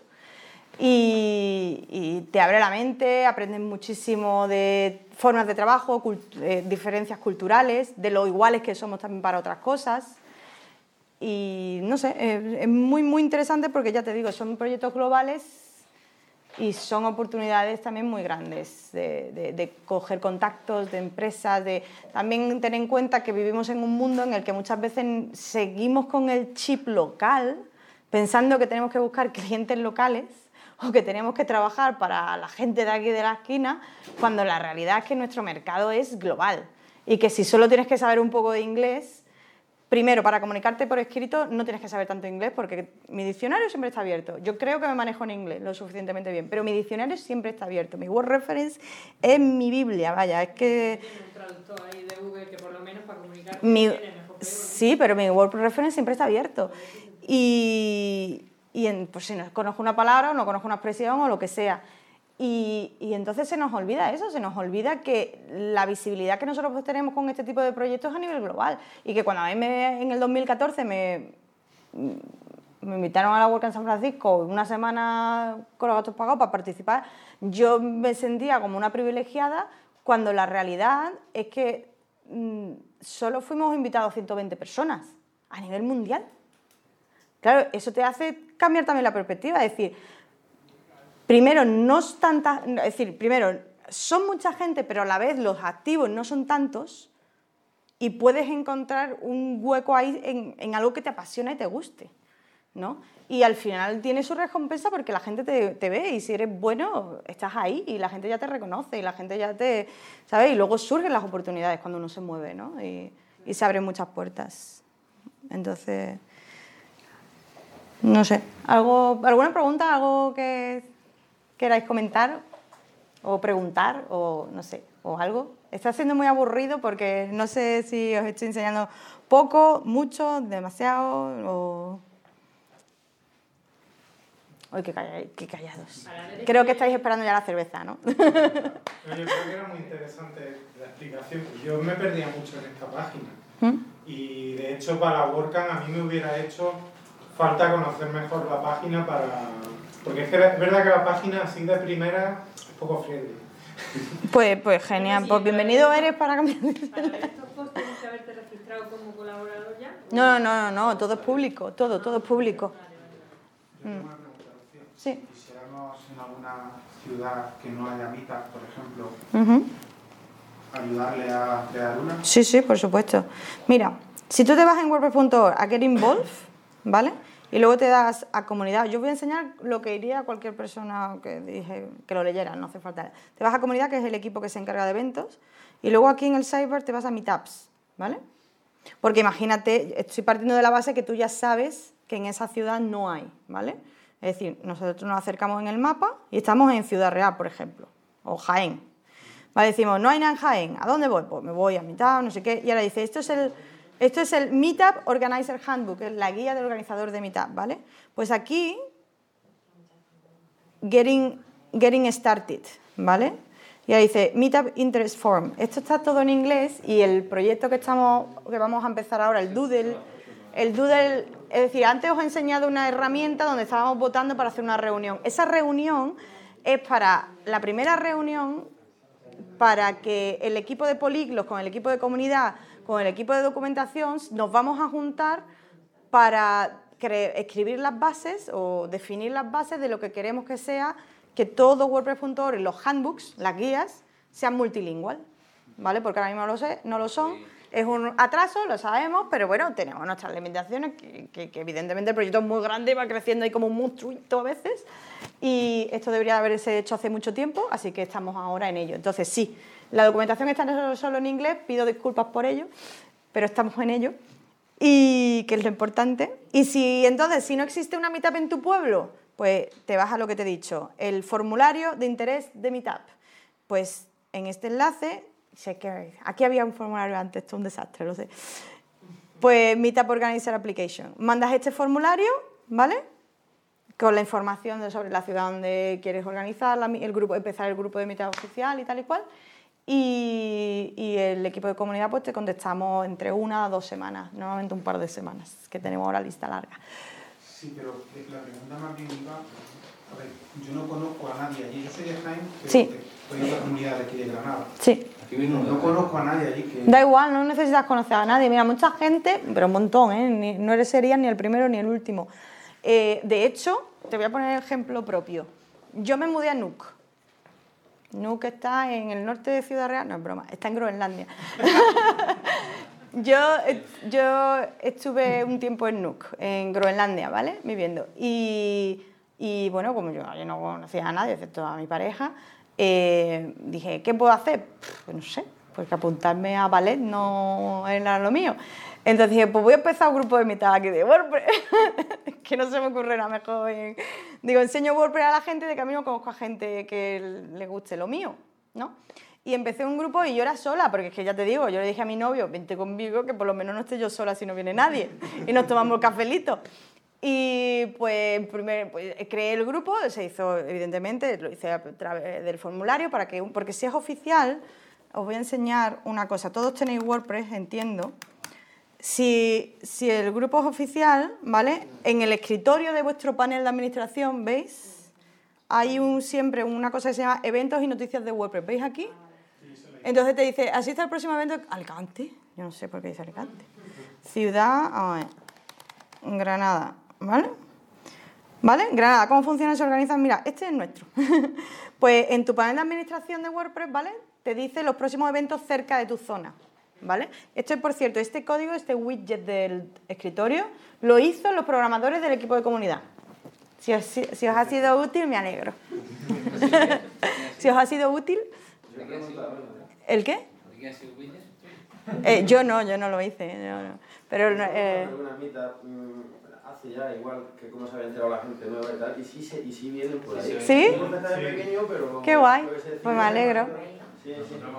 Por ahí, ¿no? Sí, qué guay, me alegro. Yo lo preguntaba antes, yo decía, por mitad.com, por ahí, por Twitter. Por Twitter no venía nadie, yo creo.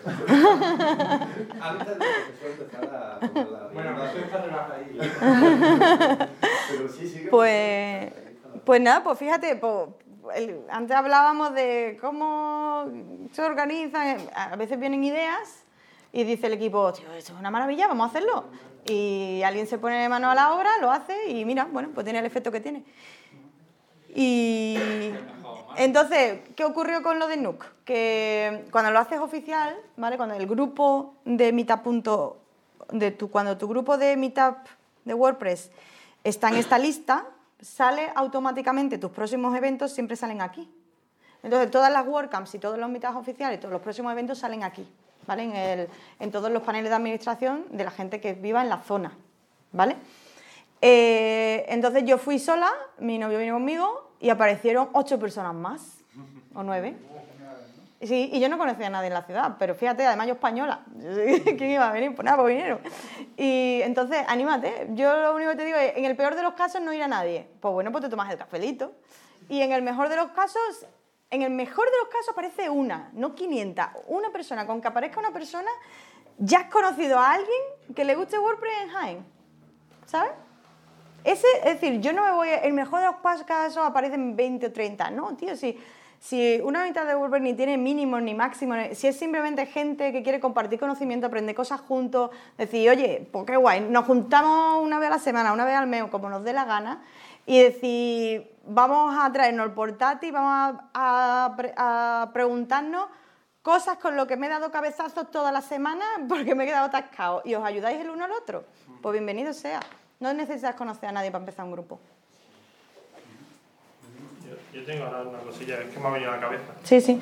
Que ha, ha empezado la charla hablando de qué es una WordCamp y luego en verdad no se ha explicado bien qué es una WordCamp, qué partes tiene una WordCamp. Sobre todo lo digo porque como no, no se ha hablado del Contributor Day, que es Sí. una parte importante de la WordCamp. Pues, pues mira, pues prácticamente dejadme...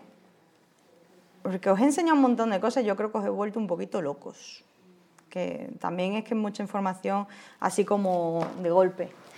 Eh, de todas formas, ahora en la cervecita yo creo que ahora charlamos más tranquilamente y los que estéis cortados preguntando, sin preguntarme, podéis preguntar sin problema, ¿vale? Eh, pues eso, las WordCamp simplemente son conferencias, ¿vale? Con formato de cualquier tipo, es decir, no hay un formato establecido. Eh, hay WordCamps, por ejemplo, en Alemania la moda es que las WordCamp, las WordCamps o conferencias de WordPress son de estilo o formato Barcamp. Eso significa que no hay un programa de charlas, no hay mm, una agenda de, ponentes, simplemente la gente llega por la mañana, se hace una dinámica de grupo, se ponen, hay pizarras y posits, etcétera, y se pone cosas que te gustaría aprender, cosas que te gustaría enseñar ya está. que ya hay un montón. Y la gente tiene ahí como 20 minutos, no sé qué, no sé cuánto, para ir escribiendo ¿no? Eh, cosas que le gustaría aprender y cosas que le gustaría enseñar. ¿vale? Es muy alemán. Sí, bueno, no te creas tú porque los alemanes supuestamente son muy ordenados y eso es un poco caótico. Luego cogen los posits, la gente tiene pegatinas y vota los que más le gustan. Entonces el posit o el papelito que tiene muchos votos o los que más votos tienen son las charlas que se van a dar. Y lo que hacen es crean el programa sobre la marcha. Dicen, ok, tenemos un día o dos días de conferencia, ¿no? Este sitio, la catering, tenemos para dos días. Pues vamos a crear el programa de hoy por ejemplo. Y ahí puede haber de todo, talleres de principiantes o talleres más avanzados o charlas de no sé cuánto o lo que te dé la gana. Y luego, en lo que cosas que me gustaría enseñar, también de ahí sacan evidentemente a los que van a dar las charlas y tal, ¿no? Y, y es muy interesante y funciona muy bien. Eso, por ejemplo, en España no se ha hecho que yo sepa ninguna con las WordCamps, pero ya te digo, no hay un formato Se ha establecido. hecho en Chiclana, se hizo en el Contributor Day, se, se hizo una, una charla rápida de esto. Sí, eso se hace, esas dinámicas se, han hecho, se hacen hecho mucho en, en los días del contribuidor. Los contributores de son que muchas veces las WordCamps, las conferencias de WordPress, un día se deja para más práctico, ¿no? Un- porque normalmente la conferencia tiene como un día más de charlas, más de seminario, de, como una masterclass, donde la gente ve a un experto en algo y aprende de tal. Y hay otro día que es un, más técnico, la gente va con su portátil, se sienta en una mesa, está rodeada con 5, 6, 7 personas más y aprende cosas diferentes. Entre ellas, algunas de las cosas que aprenden es decir, oye, pues yo quiero aprender cómo involucrarme en el proyecto, a lo mejor quiero ver cómo trabajan los diseñadores de WordPress o cómo trabajan la gente que están haciendo las aplicaciones móviles, o porque muchas veces ya no es solo que tú colabores o no colabores, es que tú aprendes un montón, para empezar, ¿vale? Y ya solo con leerlos, ver lo que están haciendo, cómo lo hacen, cómo se organizan y todo eso, se aprende un montón. Y en el Día de los Contribuidores pues se aprende por todo eso. Y normalmente siempre hay, se divide por equipos, al igual que WordPress tiene equipos, pues se divide ese día por equipos. Y, y siempre hay al menos, al menos una persona con experiencia en ese equipo quien va a enseñar a la gente que tiene menos experiencia cómo colaborar o cómo aprender o cómo empezar en, en ese equipo. No sé si me estoy perdiendo un poco, pero... Otra, otra cosilla que antes has mencionado que, que yo quería destacar de la WordCamp, nosotros hicimos un cambio que, que, bueno, ahí hubo por ahí quien dijo que no, que sí, que estaría bien o que no, eh, que era el tema de, el tema de, de cambiar el orden de, del contributo, de ponerlo antes de... Eres libre de hacerlo como quieras. Claro, efectivamente, que eso es otra de las cosas que yo he visto que tiene buena la, eh, la comunidad y es que pues, hay WordCamp que siguen haciéndolo al modo tradicional y hay WordCamp que, que han decidido hacerlo de otra forma Mm. y, y se acepta igualmente. Y eso sí que, sí que está bien porque bueno, se va contrastando y supongo que el paso del tiempo dirá cuál es el mejor sistema. Mira, hay pocas normas, decir, ahora no voy a empezar con eso, pero hay- creo que es interesante saber decir, por ejemplo, el programa de WordCamps, que ya os digo, son pro- es un programa con el que se organizan conferencias de WordPress a nivel mundial. No tiene tantas normas como, como piensa mucha gente, pero las básicas son que es un evento sin ánimo de lucro, es decir, nadie gana dinero, se hace para que la gente aprenda y se comparta mucho conocimiento y la gente siga, evidentemente, eh, se mejore el ecosistema de la gente y que la gente diga, joder, me vuelvo a casa sabiendo más cosas. Y lo segundo, quita la cámara. y lo segundo, por ejemplo, es con el tema del sitio, cuando se organiza una WordCamp, un evento de una conferencia de WordPress, la única norma que pedimos es que el sitio no esté afiliado directamente con un grupo político o religioso. Porque queremos que todas las WordCamps sean de ambiente de bienvenida, ¿no? Es decir, que todo el mundo se sienta cómodo. Entonces, si tú lo haces en las si tú lo haces en la sede de un partido político o de otro, pues va a haber gente que no se sienta cómoda, o si lo haces en- dentro de una iglesia, va a haber gente que no se sienta cómoda. Entonces, que evidentemente siempre sean sitios más neutros, ¿vale? Lo único, eh, lo que se, se pide.